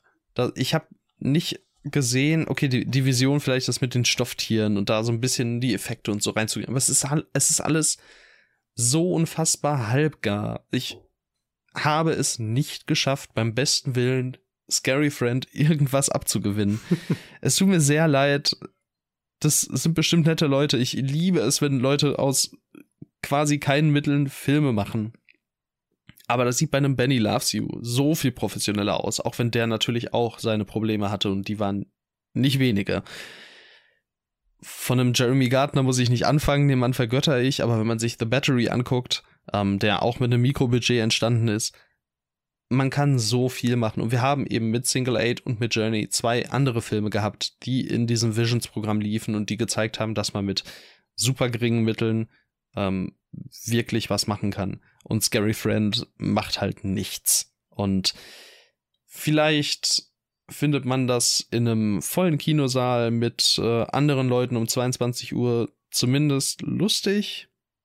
Das sehe ich vielleicht irgendwo. Aber gut, weiß ich nicht. Tut mir leid. Ja, es ist halt wirklich, es ist halt wirklich schon der visuelle Stil, der halt den Film so herunterzieht. Es ist halt wirklich, es ist halt wirklich extrem schade. Ähm, denn du hast es ja gerade schon wieder gesagt, mit diesem, er ist halt auch so handgemacht und ich mag wirklich die Stofftiere. Ich möchte es noch einmal betonen, die Stofftiere sind wirklich cool, egal was du Hater sagst. Ähm, und ich mag auch dieses Aussehen von, dem, von diesem Serienmörder Freud. Es ist, es ist so bescheuert, ich mag das. Aber es tut halt, es tut halt irgendwann nach diesen 76 Minuten nach der Hälfte oder so in den Augen weh, weil du, weil es halt keine Ahnung 144p sind und ich habe mich, ich habe mich die ganze Zeit gefragt, ist es wirklich der Screener oder warum habt ihr nicht einfach ein gottverdammtes normales Handy benutzt? Denn dann wäre das so viel erträglicher, zumindest mal das visuell anzusehen. Ich kann verstehen, wenn sie diesen, diesen 2000er-Stil haben wollen, ähm, dass, dass sie das imitieren wollen, aber es ist einfach hässlich. Es ist einfach hässlich wie die Nacht und es macht, es macht auch die Effekte so viel schlechter, ähm, weil, weil sie gar nicht so richtig zur Geltung kommen, finde ich. Ähm, ich. Ich wünsche, sie hätten einfach wirklich, keine Ahnung, irgendein Handy benutzt und es damit gedreht, denn ich, also ich, von meiner Position heraus, ich glaube, es würde einfach erträglicher aussehen. Und beispielsweise sehe ich auch so ein Beyond the Infinite Two Minutes, der war auch mit dem Handy gedreht. Und der sieht wundervoll aus. Der ist sogar ein One-Shot, äh, also ein Fake-One-Shot, aber er sieht, er sieht toll aus. Mhm. Und Scary Friend, ich, ich wünschte, er wäre halt zumindest visuell so erträglich, dass man einfach noch leichter in ihn hineingefunden hätte. Ähm, weil dann hätte ich auch noch so viel mehr überdrehtes äh, Verzieren. Aber er tut halt einfach irgendwann in den Augen weh. er tut, er tut wirklich sehr schnell in den Augen weh, finde ich. Ähm, ja. Ja, aber für mich war es trotzdem der schlechteste, nicht der schlechteste Film auf dem Festival. Ja. Also nicht der schlechteste Film von den, von den sechs. Journey fandest du eine Schwäche? Das werden wir ja gleich am Ende erfahren. okay, alles klar. Ja, dann halte ich mich jetzt auch noch bedeckt. Ähm, Hab zumindest gerade gesehen, dass ähm, Naohiro Takahashi auch äh, 2006 schon oder zwischen 2001 und 2006 irgendwas im Bereich Animation, äh, Kurzfilmanimation gemacht hat. Ist nämlich erschienen in The Collected Animations of ICAF. Äh, das ist Intercollege, äh, in, doch, Intercollege Animation Festival. 2004 okay. steht jetzt hier, aber da wird er irgendwas gemacht haben, wahrscheinlich dann im Bereich Stop Motion. Ich habe auch einen Link gefunden, wo man das schauen kann, über animesuge.to. Keine Ahnung, was das ist, ob das legal ist, ich weiß es nicht.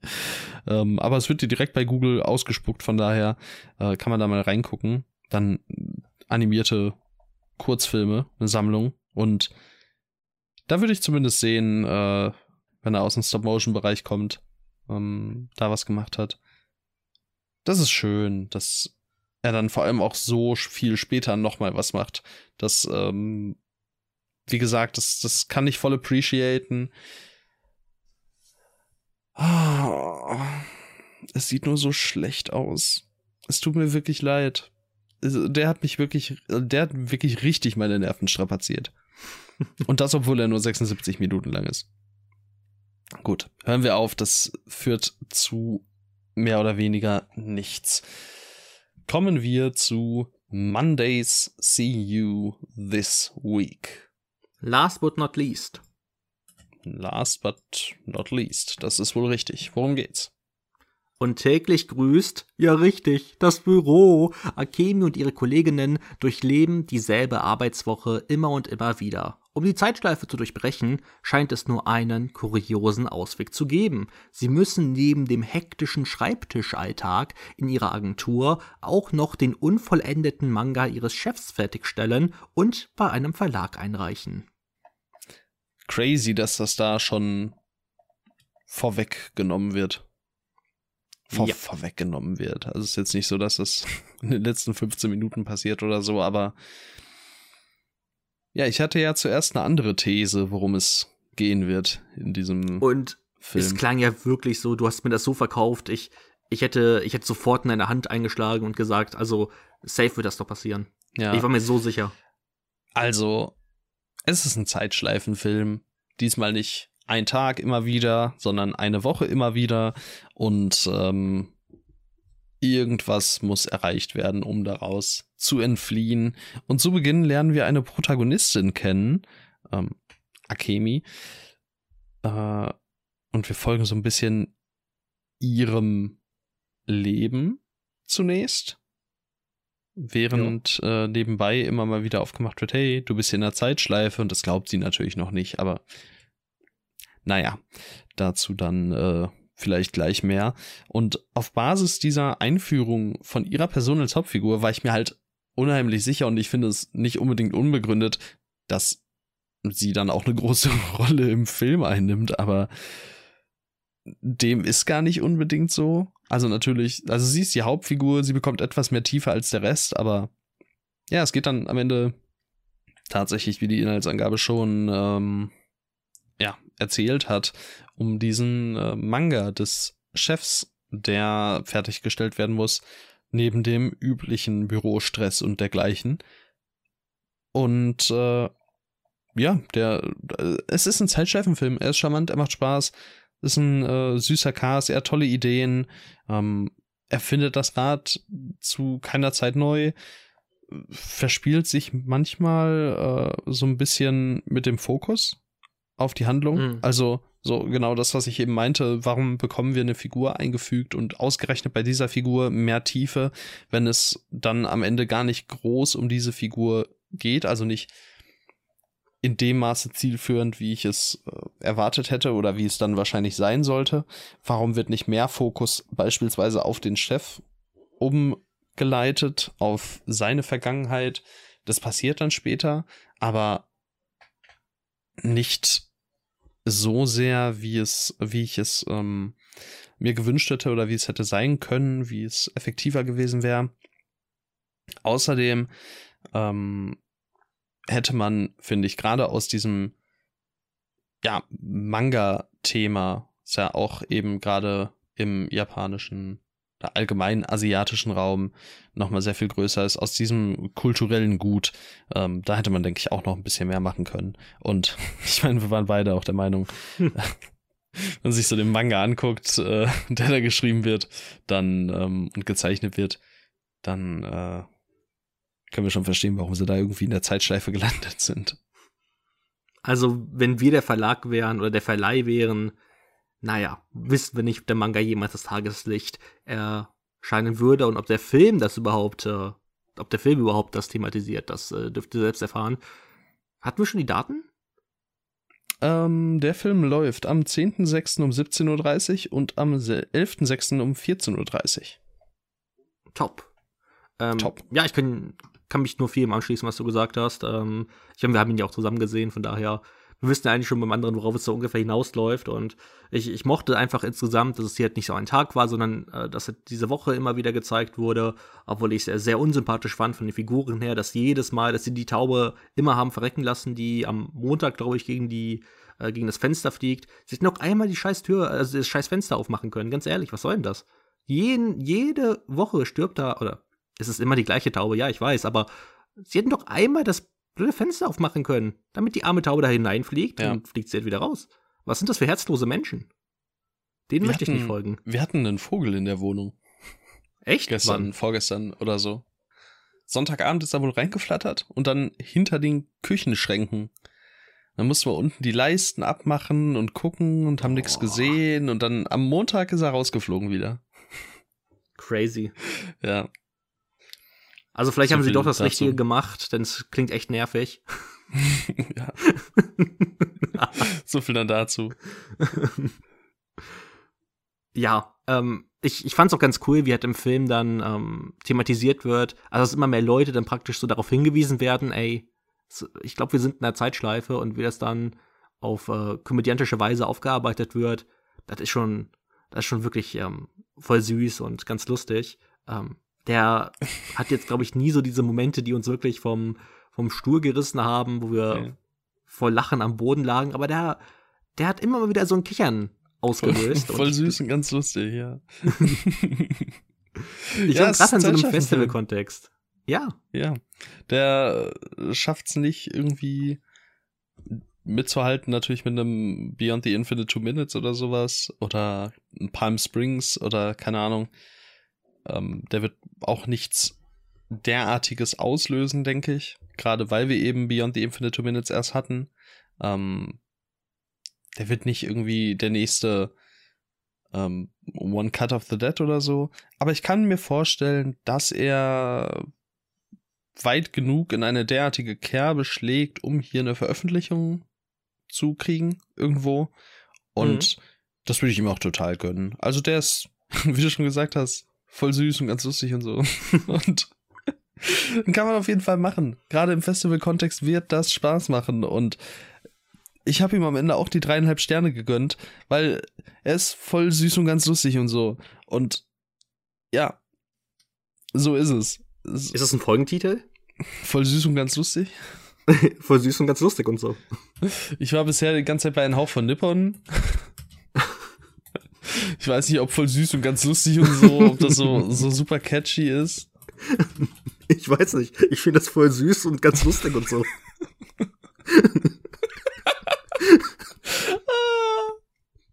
du bist doch so eine Pfeife, ey. also ich kenne Leute, die finden mich eigentlich voll süß. Das kannst du keinem erzählen. Nee. Nee, wir haben gleich zwölf übrigens. Nachts. Also das ist dann so wieder, wir, wir schreiten jetzt auf die Zeit zu, wo, wo hier immer mehr Quatsch aus uns raus, ähm, aus uns rausfließt, verbal. Ähm, ihr merkt, so super viel kann man über diesen Film nicht sprechen. Nicht, weil er nicht gut wäre, nicht, weil er keinen Spaß macht, sondern einfach, ähm, weil er so wenig groß neu macht. Wer auf diese Art Film steht, One Cut of the Dead, Palm Springs, Beyond the Infinite Two Minutes, schaut euch Mondays See You This Week an. Ihr werdet gut unterhalten. Er, zwei, er dauert 82 Minuten. Ihr macht damit nichts verkehrt. Er wird euch wahrscheinlich nicht vom Hocker hauen, Aber er macht Spaß. Er ist voll süß und ganz lustig und so. Und das Poster ist richtig toll. Also das, Das- ich glaube, das das, ist das Poster ist beste echt cool. Also das beste Poster, was von den sechs Filmen.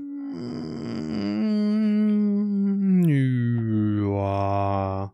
Single Eight finde ich auch cool. Ich würde wahrscheinlich Journey finde ich halt auch sehr toll, das Poster. Äh, wenn man sich die, die Schrift oben und unten wegdenkt. Da, also da kann, also das Poster an sich wäre ja ohne diese Schrift. Dann den Skip Journey Award, den soll man wegmachen. Ähm, und Okiko sieht doch auch toll aus, das Poster. Auch stilistisch. Voll diese 50s, 60s Vibes. Ich meine, es ist halt einfach ein Screenshot aus dem Film.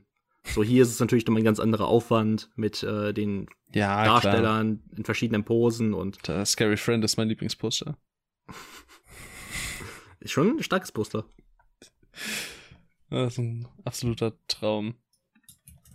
Na gut, komm, Gut. dann äh, machen wir noch unsere Reihenfolge zum Abschluss und dann äh, habt ihr hoffentlich ein paar Empfehlungen, die ihr bei Nippon Connection euch angucken könnt. Unser Ranking. Auf dem letzten Platz, lass mich noch ein bisschen herauszögern, dass ähm, so ich alles hier vorbereiten kann. Ich musste nämlich noch eine neue äh, Zeile dafür kreieren. Ja, unser Ranking auf dem letzten Platz landet für mich mit ganz weitem Abstand Scary Friend. Ist für mich tatsächlich auch bisher der schlechteste Film des Jahres, den ich gesehen habe. Das ist Tut mir schon leid. sehr peinlich. Aber gut, du hast doch Cocaine Bär noch nicht gesehen, also von daher. Nee, das stimmt, aber den werde ich mir auch wahrscheinlich bis zum Ende äh, aller Tage knicken. Was? Das weißt du noch nicht. ähm, bei mir ist es nach dieser 115 Minuten langen Reise Journey. 115 Minuten lang. Ja, so ungefähr, oder? Ich habe es mal so ein, zwei Minuten runtergerechnet von dem, wie lang unsere Aufnahme ist.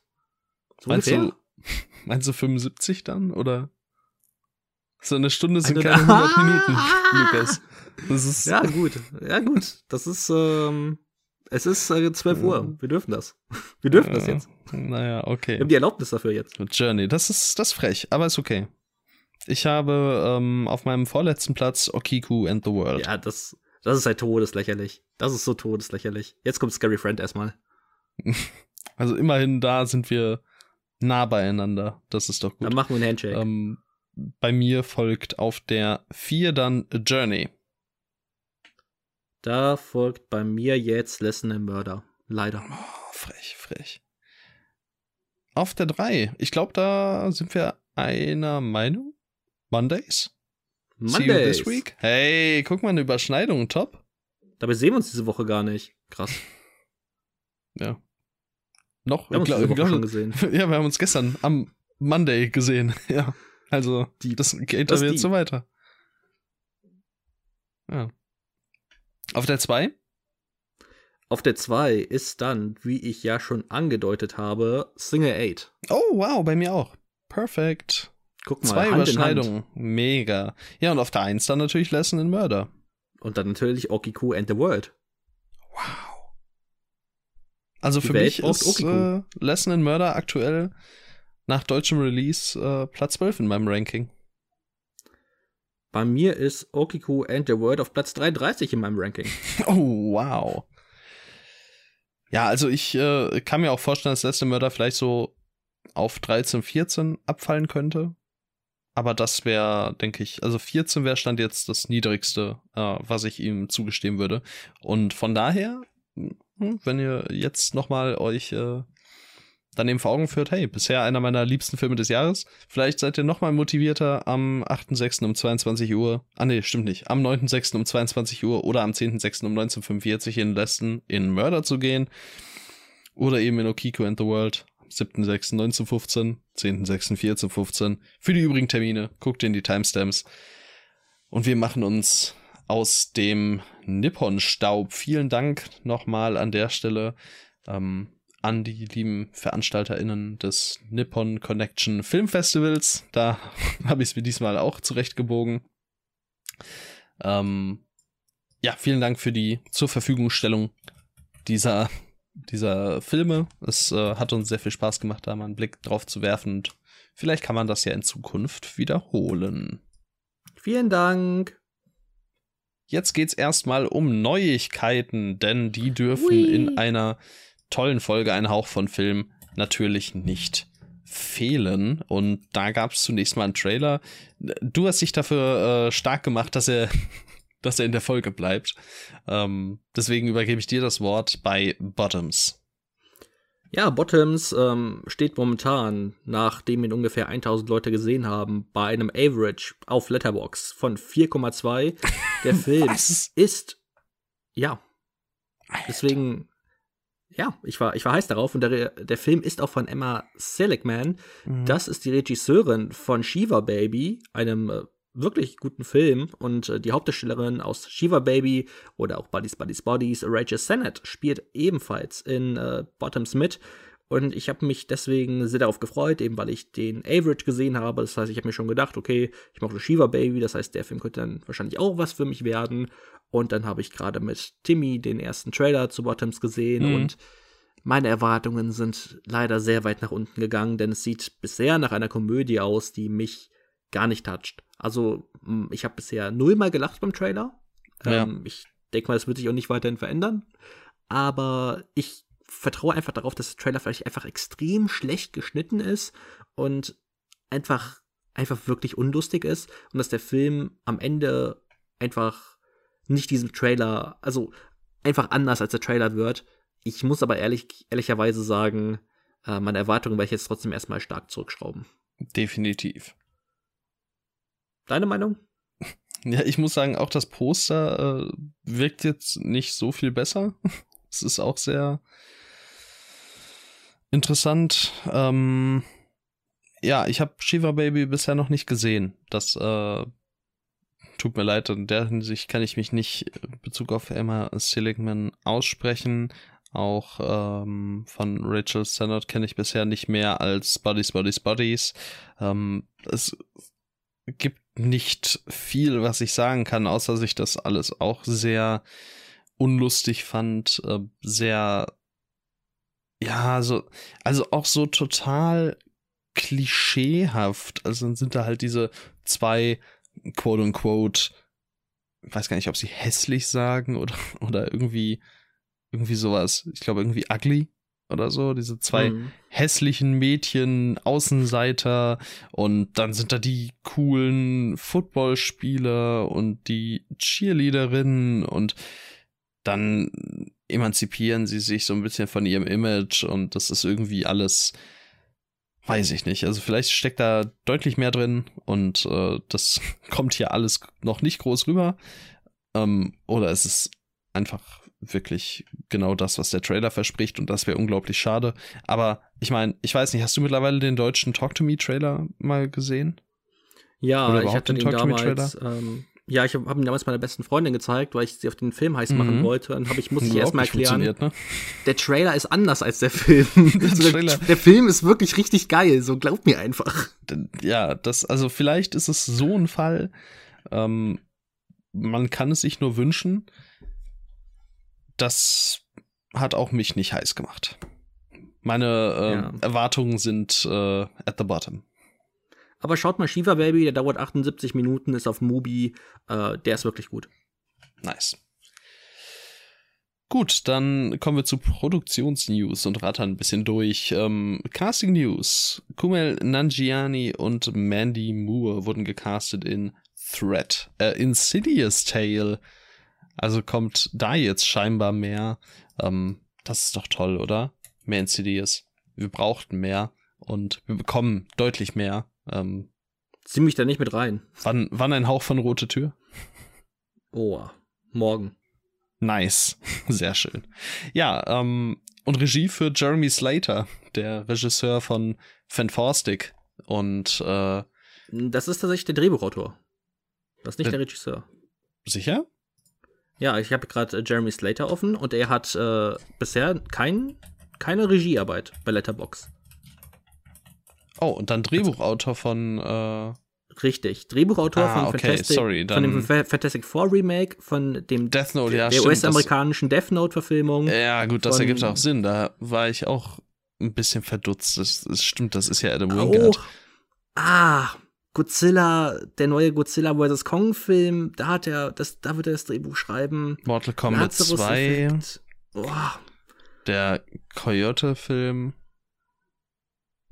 Boah, wow. Das sieht so schlimm ist, aus. Der ist ja überall gerade. Ja. Warum, warum ist er überall? Was hat. Ich weiß es also, nicht. Also, was gibt ihm das Recht? Also, seine letzte Arbeit war 2017 Death Note und warum, also, wer dachte sich jetzt, also jetzt erstmal Jeremy Slater alle Arbeit geben, die wir kriegen können?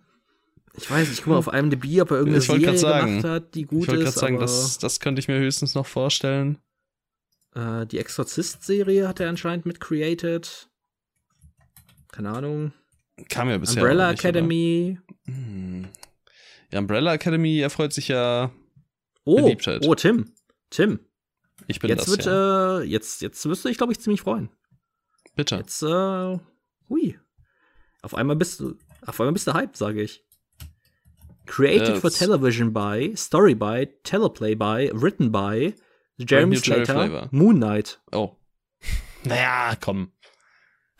Also, da, also so du durchdrehen, Moon Knight Fan. durchdrehen werde ich jetzt nicht da äh, dafür. Hättest du jetzt gesagt Brand New Cherry Flavor, hätte ich gesagt, wow, aber ne? Ja, du bist schon großer Moon Knight Fan. Kannst du sagen, was du willst? ich, was, was ist denn das jetzt? Ich bin schon großer Moon Knight Fan. Du hast das, glaube ich, auf vier Sterne oder so. Ja, das kann das sein, keine Ahnung. Der ist so gut. ist ja auch gut gewesen. Ganz gut. Du warst richtig begeistert damals. Ich, ja, komm. Warum reden wir so lange über Jeremy Slater? Ich weiß es doch nicht. Ähm, Spider-Man 4, der MCU Spider-Man, ist in Arbeit. Das ist unter anderem von Tom Holland bestätigt. Es gab erste Gespräche. Es wird aktuell aber nicht an Drehbüchern weitergeschrieben, weil ähm, Streit der Writers Guild of America, Streik. Und ähm, ja, nur dass diese Info schon mal im Raum steht. Es wird weitergehen. Und äh, ja, das ist auf jeden Fall ein Ding. Mal sehen, wie das wird bestimmt wild. Mal gucken, hoffe, wie sie jetzt rückgängig machen, dass äh, Zendaya und er sich gerade nicht kennen. Dann Spoiler. Ähm, das kann sein. Nie. Grüße. Vielleicht sehen wir auch Kotze in Terrifier 3. Könnte sein.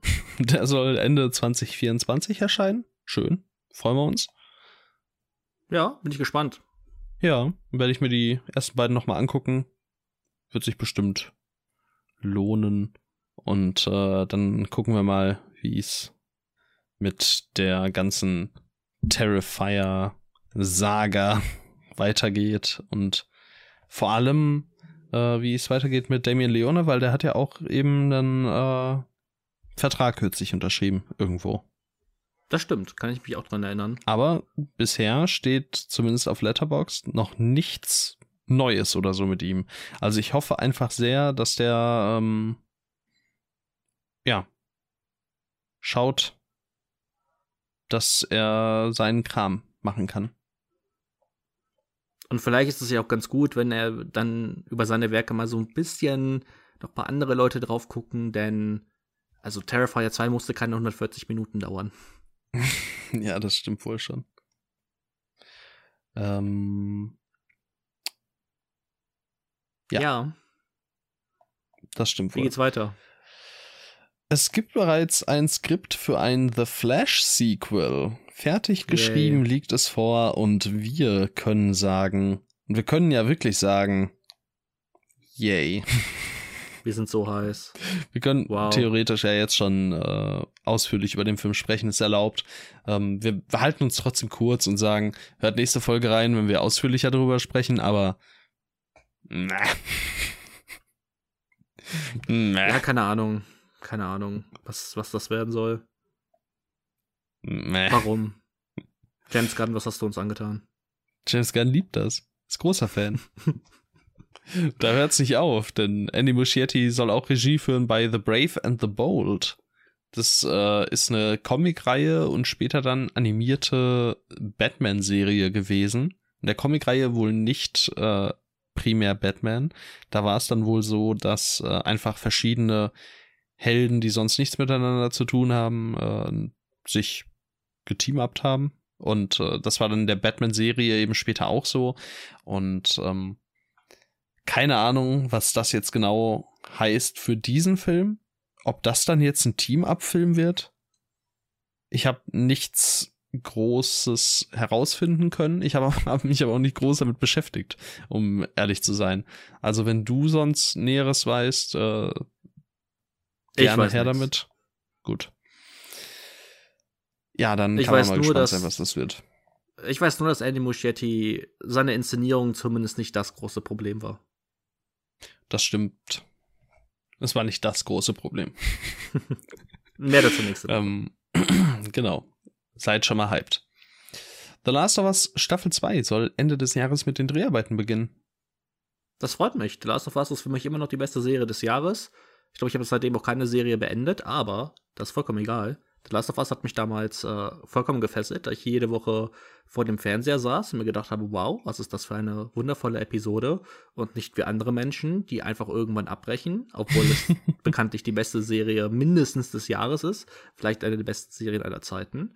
Und äh, deswegen hoffe ich mal, dass Menschen dann zumindest äh, vor der vor der zweiten Staffel zumindest mal die erste Staffel beenden. Oder wenn sie tatsächlich eine richtige Meinung haben wollen, ähm, eine Meinung, auf die man etwas geben kann, am besten schnellstmöglich die erste Staffel beenden. Denn ansonsten wird jeder Tag, wo sie diese Staffel nicht beenden, einfach nur noch äh, lächerlicher in ihrer Existenz. Und ich weiß gar nicht, ob ich irgendwann noch mit diesen Menschen reden kann. Schade. Musst du bald alleine Timestamps aufschreiben. Oh, ähm, nee, weißt du was, bleib doch, bleib doch einfach. Lieber hier bleiben, ne? Ja, ähm, schön. Es kamen erste Bilder zu Rebel Moon von Zack Snyder. Hast du dir die angesehen? Ich äh, habe nicht alle Bilder angesehen, aber ich habe ein paar Bilder angesehen, tatsächlich. Und? Was sagst du? Tune ähm, für Arme? Ja. Tune für Arme, ja. Es wird ja auch gesagt, äh, dass sie ja wohl anscheinend relativ kurz werden. Also, dass es ja zwei Filme werden, die wohl anscheinend kürzer als zwei Stunden werden und mhm. keine Ahnung, ich, ich weiß nicht. Ich glaube, es könnte schon ganz, ganz cool werden, aber ich sehe halt auch, wie es so ein absoluter Flop wird. Ja, wir als Anthony-Jünger müssen uns ja äh, besonders freuen, weil er ja da den Antagonisten spricht.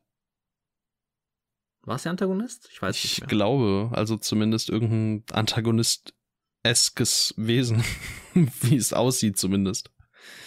Ähm, ich werde mich nicht zu weit dann aus dem Fenster lehnen jetzt und äh, sage, ähm, kein Gewehr, auch wenn ich damit nicht die Waffen meine, die die Personen führen.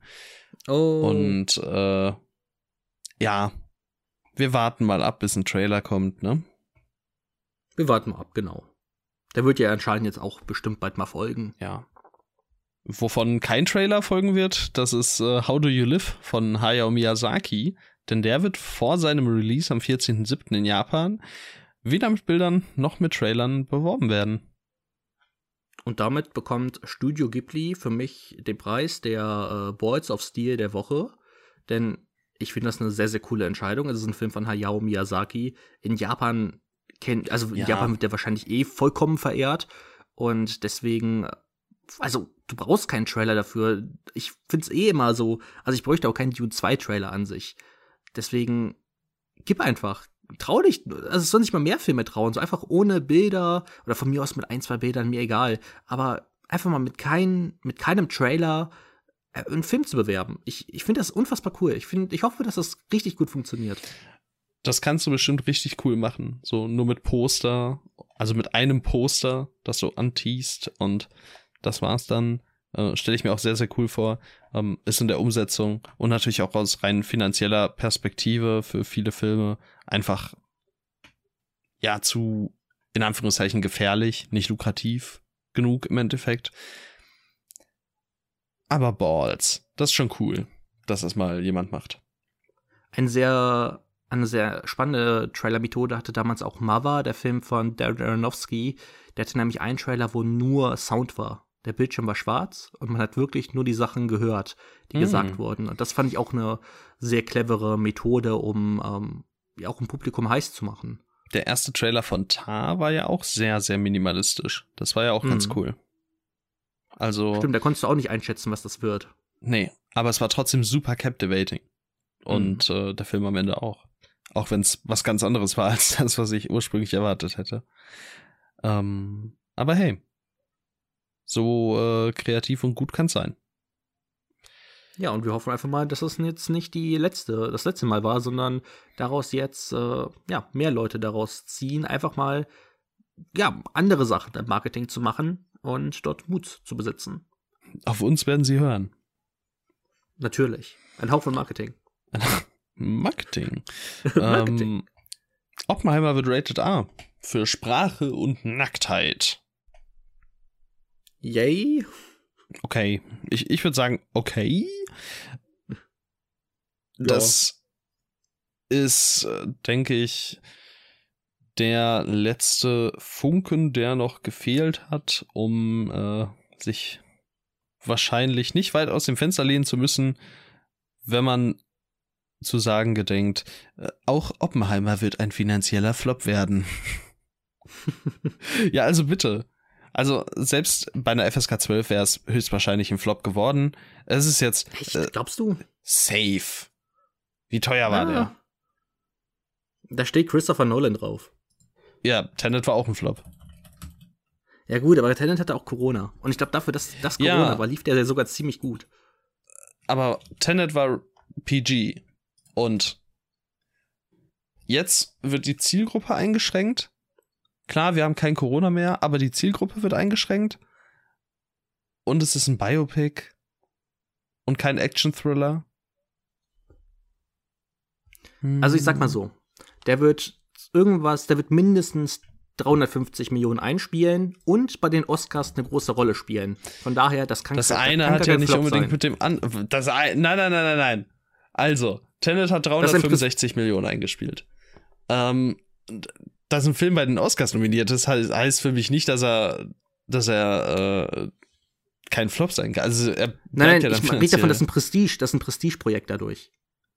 Ja, der wird das bei den Oscars, der wird bei den Oscars eine der Top 3 Filme wahrscheinlich sein, außer das wird, das wird keine totale Katastrophe, das kann man ja schon nach den Trailern eigentlich absehen. Der wird wahrscheinlich bei den Oscars eine der Top 3 Filme werden, wird da ordentlich abkassieren, ab, absolutes Prestigeprojekt werden. Und da ist es egal, ob der jetzt 50 Millionen weniger einspielt, als er einspielen sollte, eben weil durch dieses Prestige äh, trotzdem sie auch Christopher Nolan an sich ziehen konnten und der auch für weitere Filme, ich denke mal, dort vielleicht dann schon unterschrieben hat, eben weil er ja auch dadurch einen Kino-Release zugesagt bekommen hat und sowas. Also selbst wenn, selbst wenn Oppenheimer nicht ein riesiger Millionenerfolg wird, ja, wird sprech, sich das langfristig lohnen. Ich spreche auch von einem finanziellen Flop, ne? Also, und das, da meine ich nur, das äh, schließt dann ja nicht aus, dass er bei den Oscars durchaus erfolgreich sein kann. Das äh, davon, davon ist, denke ich, auszu, auszugehen. Also, das würde mich sehr wundern, wenn dem nicht so wäre. Äh, Zumindest in der einen oder anderen Kategorie. Aber ich denke halt, sie denken nicht dort. Also ich denke, das ist wirklich eine Sache, wo sie nicht komplett monetär denken, sondern sie denken sich, okay, Oscars Prestige, wir haben Christopher Nolan. Das sind alles Sachen, die sich in Zukunft aus, äh, rentieren werden. Die werden nicht nur das an Oppenheimer festmachen. Weil ja. sie ja auch Christopher Nolan von Warner Bros. lossagen konnten. Was war es? Paramount, glaube ich, oder sonst irgendwas. Ähm, der erste nicht Warner Bros. Film von Christopher Nolan, glaube ich, oder richtiger Kinofilm. Von daher, das, allein das lohnt sich ja schon für die dann. Ja. Weil sie wissen, Christopher Wobei, Nolan, der, wird auch, der Name wird auch noch in zehn Jahren ziehen. Weil wie oft, äh, also was heißt wie oft, ne? Ist jetzt nicht so, dass äh, Nolan davor Flop um Flop gemacht hätte, ne? Ähm, aber kann, kann man sich das dann, also, ne? Weißt du, was ich meine, grob? Wenn jetzt der zweite finanzielle Flop hintereinander kommt? Ob dann nicht wahrscheinlich als nächstes doch wieder irgendwas Catchiges äh, wieder erscheint, was so voll nicht so nicht so anspruchsvoll wird. Ich glaube, du kannst halt Tenet nicht als Flop ansehen. Ich glaube, keiner wird dir sagen, Tenet war ein Flop. Ich weiß ja, ob man mir das, ich weiß nicht, wie es jetzt finanziell genau aussieht. Ich meine, man sagt ja irgendwie 200 also wenn er 100 gekostet hat, ist glaube ich ab 250 fein, ne? Also ab 250 in Ordnung, gut, jetzt waren es dann 350. Aber das kam dann glaube ich auch sehr mit der Zeit, oder? Der war ja, also zuerst hat man ja wirklich von einer Riesenenttäuschung da gesprochen. Ich glaube, du darfst aber nicht vergessen, dass es ja wirklich die absolute, also es war ja der erste Kinofilm nach Corona. Also ja, nicht, aber da hat man ja trotzdem streiten. gesagt, jetzt, äh, jetzt rettet aber er das Aber es war ja Kino. klar, dass der keine, Aber es war ja klar, dass er keine, keine Ahnung, 500 Millionen einspielen würde. Ja, das hat man sicher Das hätte ja jeder erzählen können. Nein, nein, safe. Das, das, das, kann keiner erwartet safe, haben. Nein. Safe, safe, safe, safe. Das war ja, das war ja wirklich der erste große Kinofilm nach Corona. Das absolut nicht. So, der Markt musste sich auch erstmal wieder aufbauen. So, also Tenet hat, ich glaube, Tenet hat wirklich auch einen großen Anteil daran, dass so Filme wie Top Gun Maverick oder so einen großen Erfolg hatten, weil man auch dann so, so ausgelaugt war. Und ich glaube, Tenet hatte schon dieses, so diese großen Bilder auf der Leinwand wieder sehen, auch wenn ich jetzt nicht der größte Fan bin von dem Film. Ähm, ich glaube schon, dass man den äh, nicht unterschätzen darf, was der Film dann doch bei dem Mainstream-Zuschauer ausgelöst haben könnte. Egal, ob der jetzt, egal, ob der jetzt, keine Ahnung, 50 Millionen rote Zahlen geschrieben hat. Ich glaube, darauf kommt es am Ende nicht an. Ist Tenet überhaupt so bekannt? Say, es ist halt Christopher Nolan. So, du darfst nicht vergessen, Christoph, wenn du auf die Straße gehst, dann wird der bekannteste Regisseur, den alle Leute kennen, Christopher Nolan sein. Never. Kein anderer. Safe. Never. Never. Safe. Ich setze ich all mein Geld drauf, dass äh, wenn man irgendwie alle Leute schreiben lassen würde, ähm, keine Vielleicht Ahnung. Quentin Tarantino. Ja, Quentin Tarantino dass, ist, glaube ich, die wenn da einzige. fünf Regisseure aufge aufgezählt werden, dass mindestens mal Quentin Tarantino, wahrscheinlich auch noch Steven Spielberg davor stehen. Ich glaube, ich glaube, bei der neuen Generation, du musst ja auch vergessen, die neue Generation, da ist kein Steven Spielberg mehr in. Ja, aber haben wir, haben wir gerade von der neuen Generation oder haben wir gerade von auf der Straße gesprochen? Auf der Straße, aber auf der Straße hast du ja auch die junge Generation. Auch, ja, ja. Also ich Oh, glaub weiß, nicht, die junge Generation guckt auch keine Kinofilme mehr, ist das Problem. nicht mehr, zumindest nicht mehr so richtig. Ich glaube, du unterschätzt, ich glaube halt in den 2000, also alles, was ab 2000 ist, Tim, ist halt so krass Christopher Nolan geprägt. Auch noch davor, schätze ich mal. Ich schätze mal so alles so ab 1990 ist so krass Christopher Nolan geprägt. Ich glaube, das Wir müssen mal Ich glaube, du eine Studie unterschätzt machen. wirklich den Ruf. Ich glaube, du unterschätzt wirklich den Ruf bei einem Mainstream-Zuschauer. Allein Interstellar, guck mal, wie bescheuert bekannt Interstellar ist. Jeder das, kennt ist, das, ist Interstellar. wirklich, das ist wirklich lächerlich. das kannst du keinem erzählen. ich weiß, ich weiß aber nicht, ich Interstellar? weiß nicht, ob ihr, ob ihr so, also ob das so voll die Bubble ist oder so. Warte mal, jetzt muss ich mal kurz, da muss ich jetzt äh, live in die Recherche gehen. Ich habe einen guten Kollegen von mir, der auch ähm, Letterboxd hat. Da kann ich ja dann jetzt einfach mal kurz reingehen. Äh, ob der Interstellar kennt. Laut Letterbox zumindest. Also laut Letterbox nicht. 8,7 auf IMDb. IMDb, Alter. Ja, aber ich meine, IMDb ist halt, ist halt das Mainstream, ist halt die Mainstream-Plattform. Aber ich kenne halt auch niemanden, der IMDb nutzt. Das ist so.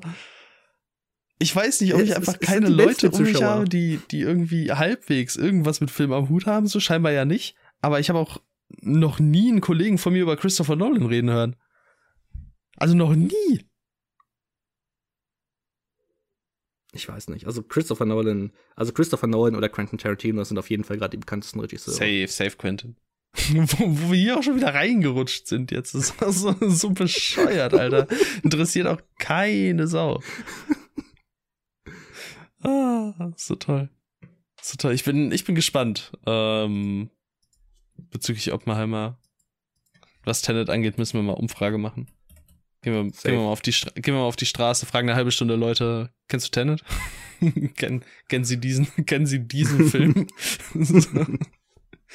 Kennen, wen mögen Sie, kennen Sie Christopher Nolan oder Quentin Tarantino? Sagen Sie mir, wen kennen Sie? Nennen Sie mir fünf Filme von. Das ist ja unfair. Batman Begins, The Dark Knight, The Dark Knight Rises. Eieiei. Guck mal, allein schon, wie bekannt die Aber weiß sind. man da, dass die von Christopher Nolan sind? Wenn man nur so ein Random-Gucker ist. Ja, ja. Christopher Nolan ist halt wirklich, du musst ja auch vergessen, Inter, also du vergisst, glaube ich, auch Inception, Interstellar. Nein, Ince- Inception würde ich ihm nicht vergessen. Das äh, ist ja auch quasi mit seinem bester Film. Nein, aber ich meine so von, von der Bekanntheit her. Das sind ja. Ja. mit die bekanntesten Filme, die in den 2010ern erschienen sind oder in den 2000ern ja auch. So, das ist einfach, die haben ja wirklich, glaube ich, so Leute, die, wie schon gesagt, die so um 90, 2000 aufgewachsen sind. Ich glaube, die wurden halt so krass von Christopher Nolan geprägt. Außer sie wurden halt wie wir vielleicht, äh, sie, sie haben die Schwächen erkannt in seinen Werken, aber ansonsten, glaube ich, ist immer noch Christopher Nolan deren großer Sind erleuchtet. Sie wurden erleuchtet. Die Illuminati. Ein Hauch von Ja. Illuminati. Und auch von Illuminati. Sehr wild. Ah, ganz gefährliches Halbwissen hier die ganze Zeit über äh, Popularität, über Einspielergebnisse und so weiter. Äh, und Prognosen. Aber das wird äh, alles bestimmt irgendwo seine Daseinsberechtigung gehabt haben, was wir hier gelabert haben. ich meine, wir hatten auch schon einen Hauch von Marketing in dieser Folge, also. Ja, ehrlich. Okay, lass, also uns, lass uns endlich über ähm, einen Hauch von Jones. äh, lass uns über Indiana Jones sprechen, oder? Ja. Möchtest ähm, du das übernehmen? Brauchen wir eine Inhaltsangabe?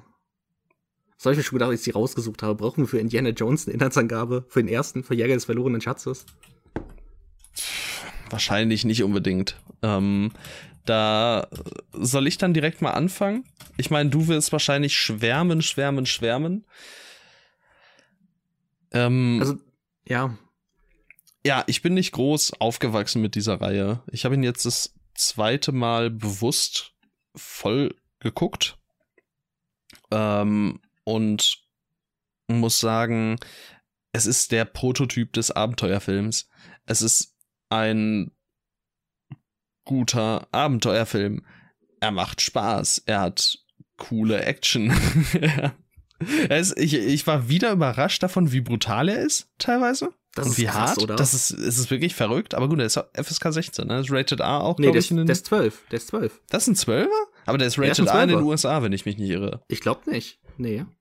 Der das hat, war, ich glaube, der hat aber auch verschiedene Schnittfassungen das war ja auf jeden Fall beim zweiten Teil, es ist ja so, der ist in Deutschland ab 16 und für den wurde in den USA, glaube ich, dieses PG-13 oder so eingeführt. Da muss ich das habe ich auf Wikipedia gelesen. Irgendwie, dass er dort irgendwie für eine. Ja, aber ich meine. FSK 12 TV-Fassung, 16 Kinofassung. Jäger des verlorenen Schatzes. Echt? Ja. Und in den USA? Äh, ich weiß gar nicht, ob das da dabei steht, wenn man auf die Sprache geht. Oh, jetzt habe ich einfach nur die Seite geschlossen. Sehr gut. Raiders of the Lost Ark. Suchen. Rated.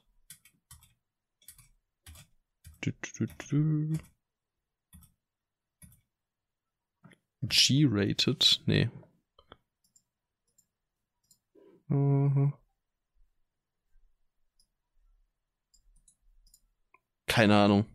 Ah, das war G-rated. damals war es G-rated. General Audiences. Und das heißt? Ja, alle quasi. So. Ach so. Fa Family-Film ah. mäßig. Und äh, dann kam dadurch quasi so mit der Wandel dann wahrscheinlich. Das kann sein. Ich werde meine Hand nicht dafür ins Feuer legen. Zu spät. Ja. Jedenfalls kann ich mir ähm, schon vorstellen, dass man natürlich, vor allem wenn man was mit diesem Film verbindet, unglaublich großer Fan ist. Für mich, als jemand, der damit eben nicht groß was verbindet, war es leider nicht sehr viel mehr als ein halt echt guter Abenteuerfilm. Er ist der Prototyp des Abenteuerfilms. Er hat ein paar tolle Shots. Er ist brutal, einen coolen Helden. Er war voll süß und ganz lustig und so. also, der macht Spaß. Aber wenn man ein paar Abenteuerfilme gesehen hat, dann macht Raiders of the Lost Ark jetzt auch nicht groß was anders. Und ja, aber ja, ja. ich meine, er hat halt eingeführt, so so. Also ja, ja, ja, aber das, das hilft mir halt jetzt gerade nicht weiter. Ja. Tut mir leid. Also ich finde, es ist halt, also es, es ist halt eigentlich, ich will nicht sagen, es ist der beste Abenteuerfilm, aber es ist halt einer der besten Abenteuerfilme, eben weil es, glaube ich, also Indiana Jones hat ja wirklich das Genre grundlegend verändert und eben weil er, ich finde ihn auch immer noch so unfassbar rund. So, es gibt, ich habe ihn wirklich nochmal gesehen und ich war gespannt darauf, wie ich ihn nochmal finden werde, weil ich ihn bestimmt schon seit fünf, sechs Jahren nicht mehr gesehen habe. Und ich habe danach wirklich überlegt und mir ist keine einzige Sache eingefallen, die ich in diesem Film irgendwie aussetzen kann, die ich irgendwie schlecht finde. Klar, ich bin auch mit dem aufgewachsen, aber ich, ich sehe einfach nicht, was man an diesem Film nicht einfach komplett geil finden kann. So, ich finde, der hat einfach so ein tolles Pacing, der hat viele Schauwerte, ähm, was ich auch total spannend finde in der gesamten Indiana Jones-Reihe, ist so dieses, diese religiöse Ebene. So im ersten Film mit der Bundeslade hast du das Judentum, Judentum im zweiten Film hast du ähm, den Hinduismus, im dritten Film hast du das Christentum mit dem, ähm, mit dem Heiligen Gral. So, ich, ich finde, die, die zeigen auch einfach so, so, so die Welt und das finde ich auch total spannend. Ähm, die tolle Musik von John Williams, einfach, dieser Film schreit ja auch einfach Ikonografie und, und Klassiker ja. und. Klingt auch also, oft voll nach Star Wars. Also da, da, merkt man voll, was das für eine Zeit quasi gerade war. Auch so Spielberg, mhm. Williams, Lucas Arts mäßig. Das ist schon crazy. Absolut. Und also, ja, wie du, wie du auch schon gesagt hast, der, der ist halt auch wirklich brutal. Also, es gibt einige, es gibt wirklich einige blutige Shots. Ähm, auch wie dort am Anfang des Films dass jemand aufgespießt wird und sowas. Ähm, auch die, die Szene mit der, mit der Kugel, vor der Indiana Jones wegläuft und sowas, das ist ja auch einfach, also das wurde ja 20.000 Mal rezitiert. Ich, ähm, das hatte ich tatsächlich beim ersten, also als ich Star Wars 4 nochmal gesehen habe, dass es mir ein bisschen auf die Nerven gegangen ist, ähm, wie, also dass der einfach so in tief in der, in der, in unserer Popkultur aufgegangen ja. ist ähm, dass man einfach so das Gefühl hat, ich, ich fühle mich einfach ein bisschen erschlagen. Ich habe es einmal zu häufig mhm. gesehen und ich muss sagen, ich hatte es bei Star Wars 5 oder auch bei Indiana Jones beim ersten jetzt gar nicht. Ähm, obwohl die natürlich auch übertrieben häufig zitiert sind. Ähm, für mich fühlen die sich immer noch einfach so ein bisschen frischer, frischer an, als beispielsweise jetzt Star Wars Episode 4. Ähm, ich weiß nicht genau warum. Kann einfach sein, dass ich einfach die Filme insgesamt noch mal besser finde, aber ähm, ich, ich finde ihn einfach auch mit Harrison Ford als Protagonist, er lebt einfach diese Rolle des, des Indiana Jones und ich finde es auch super, dass er jetzt nicht dieser, er ist, er ist nicht dieser weiße Ritter mit der glänzenden Rüstung, sondern man kann ja auch seine Taten hinterfragen und auch am Anfang wird gesagt so, bist du, bist du nicht eigentlich auch ein Grabräuber und, und stiehlst einfach nur die Sachen und im Endeffekt verkaufst du es vielleicht einfach nur den in Anführungszeichen besseren Menschen. Ja, ähm, ich glaube gerade da muss man dann auch immer so ein bisschen also ich würde ihm das nie als böswillig irgendwie ankreiden oder so, aber wenn man da auch aus so einer kolonialistischen Perspektive drauf gucken möchte und auch in manchen Szenen, in denen dann, also gerade diese so traumhaft dieser Shot visuell aussieht, aber als äh, Harrison Fords Silhouette ähm, da vor diesem Sonnenaufgang steht und um ihn herum die ganzen einheimischen Leute arbeiten. Das ist schon, also das hat auf jeden Fall ein Geschmäckle. Ähm, ich finde dem, da kann man zumindest mal drauf gucken und sagen, boah, schon sehr amerikanisch so. Ich meine, äh, er meint es bestimmt nicht böse. Das, also wie gesagt, das möchte ich ihm nicht irgendwie groß negativ auslegen, aber es war halt auch so ein Ding, wo ich mir dachte, boah, hm, weiß ich nicht ich finde es ich find's hier wird es ja zumindest mal so, also es wird jetzt keine große Thematik daraus im Film gemacht, aber ich finde, es wird zumindest an ein paar Stellen mal zumindest so am Rande erwähnt, ähm, dass Indiana Jones jetzt auch nicht ähm, immer moralisch richtig handelt und auch dort halt eben, wie schon gesagt, auch einfach ein Grabräuber ist. Ähm, ich finde beispielsweise, aber dazu kommen wir wahrscheinlich erst nächste Woche, ähm, da finde ich es beispielsweise noch einen Ticken ähm, auffälliger und schwieriger. Aber ähm, trotzdem, ich finde einfach insgesamt den als Film so rund, so, so unterhaltsam. Der macht äh, Spaß. Durch diese ganzen ja. Set-Pieces auch. Er macht Spaß. Ähm, auch diese ganze Thematik um die Bundesland, Bundeslade. Ähm, ich finde den einfach, ich finde den einfach toll. Und Frank Marshall hat mitgespielt. Ja, Frank Marshall Als mitgespielt. Pilot. ja. Jawohl. Ähm, Frank Marshall ist natürlich Wer weiß das bitte nicht? Der Regisseur von Arachnophobia. Ja. Das klang jetzt irgendwie so, als hättest du nachgucken müssen. Nein. Nein, also, ich meine. Also, weil ich so ein bisschen ausgeführt ja, habe. Ist, das weiß man natürlich. ja, nein, ja. ich, weiß, ich kenne nur, kenn nur meinen Poppenheimer. Ja, ich kenne nur meinen Frank. Und natürlich auch Produzent von äh, dem fantastischen Jurassic World 3. Ehrlich? ja, klar. Alter. Ekelhaft. ähm, ja. Race of the Lost Ark. Ich finde tatsächlich ähm, fast ein bisschen komisch, wie er, also wie übernatürlich er am Ende wird. Ich weiß jetzt gar nicht mehr, ob das in Teil 2 und 3 auch immer noch so ist. Ja, krass. Ja, klar, also, also klar, das, der, das mit dem Heiligen Gral natürlich, aber ich hab's, also ich habe es jetzt nicht groß vor Augen gehabt. Also hatte, hatte es nicht mehr groß vor Augen.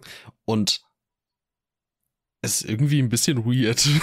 also, es, es überrascht mich, es habe ich irgendwie wieder überrascht, als es passiert ist. Mir so dachte, auf einmal kommen da irgendwie so Geister rausgeschossen, so, obwohl der, also, der Film deutet das, finde ich, vorher halt zu keiner Sekunde an, dass das so in diese Richtung gehen könnte, hinten raus. Aber ich glaube, es sind ja auch reden andauernd über die, die, über die Bundeslade ja, und über, aber, über. Aber es deutet doch nichts darauf hin, dass da gleich wirklich irgendwelche Geister raushüpfen. Nein, ja. Also ich gehe doch nicht an so einen Abenteuerfilm mit der Erwartung ran, dass dann irgendwann Geister da rumhüpfen. Also ich nicht, ich weiß nicht, wie du das machst. Also ich finde es ich find's eigentlich ganz cool, dass, also, dass, dass die halt auch wirklich dann eine, eine Funktion haben, diese Gegenstände, und wirklich was, wirklich was bewirken. So, also da, dadurch nimmt er sich, dadurch finde ich, kann man den auch nochmal ähm, weniger äh, der, crazy eben, der hat keinen Realismus. Mäßig. Der will ja, der will ja gar nicht realistisch sein. Dadurch kannst du dir auch nochmal viel mehr verzeihen. So würde er halt, ähm, am Ende wäre es einfach nur irgendeine, keine Ahnung, irgendein Stück verrottete Stein, so, keine Ahnung. Das, ich, ich weiß nicht. Ich finde, das würde, würde nicht so passen. Ja, Aber natürlich so, weiß man auch durch die anderen Filme, äh, dass es noch viel weiter ausgeführt wird. Ja. Von daher. So, so funktioniert die Archäologie. Guck mal hier, wir haben hier einen, haben hier einen Stein. Das ist, das ist langweilig. Der ist voll Warum alt und ganz Jones? trocken und so. ja. Ja, so ist es. Machen wir die Akte zu. Machen wir die Akte zu. Schließen wir den Fall. Jones 1.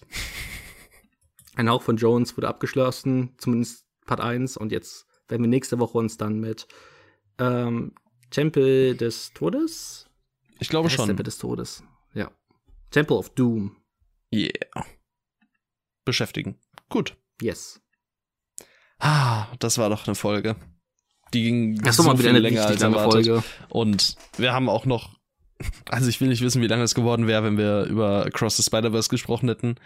Und oh Gott.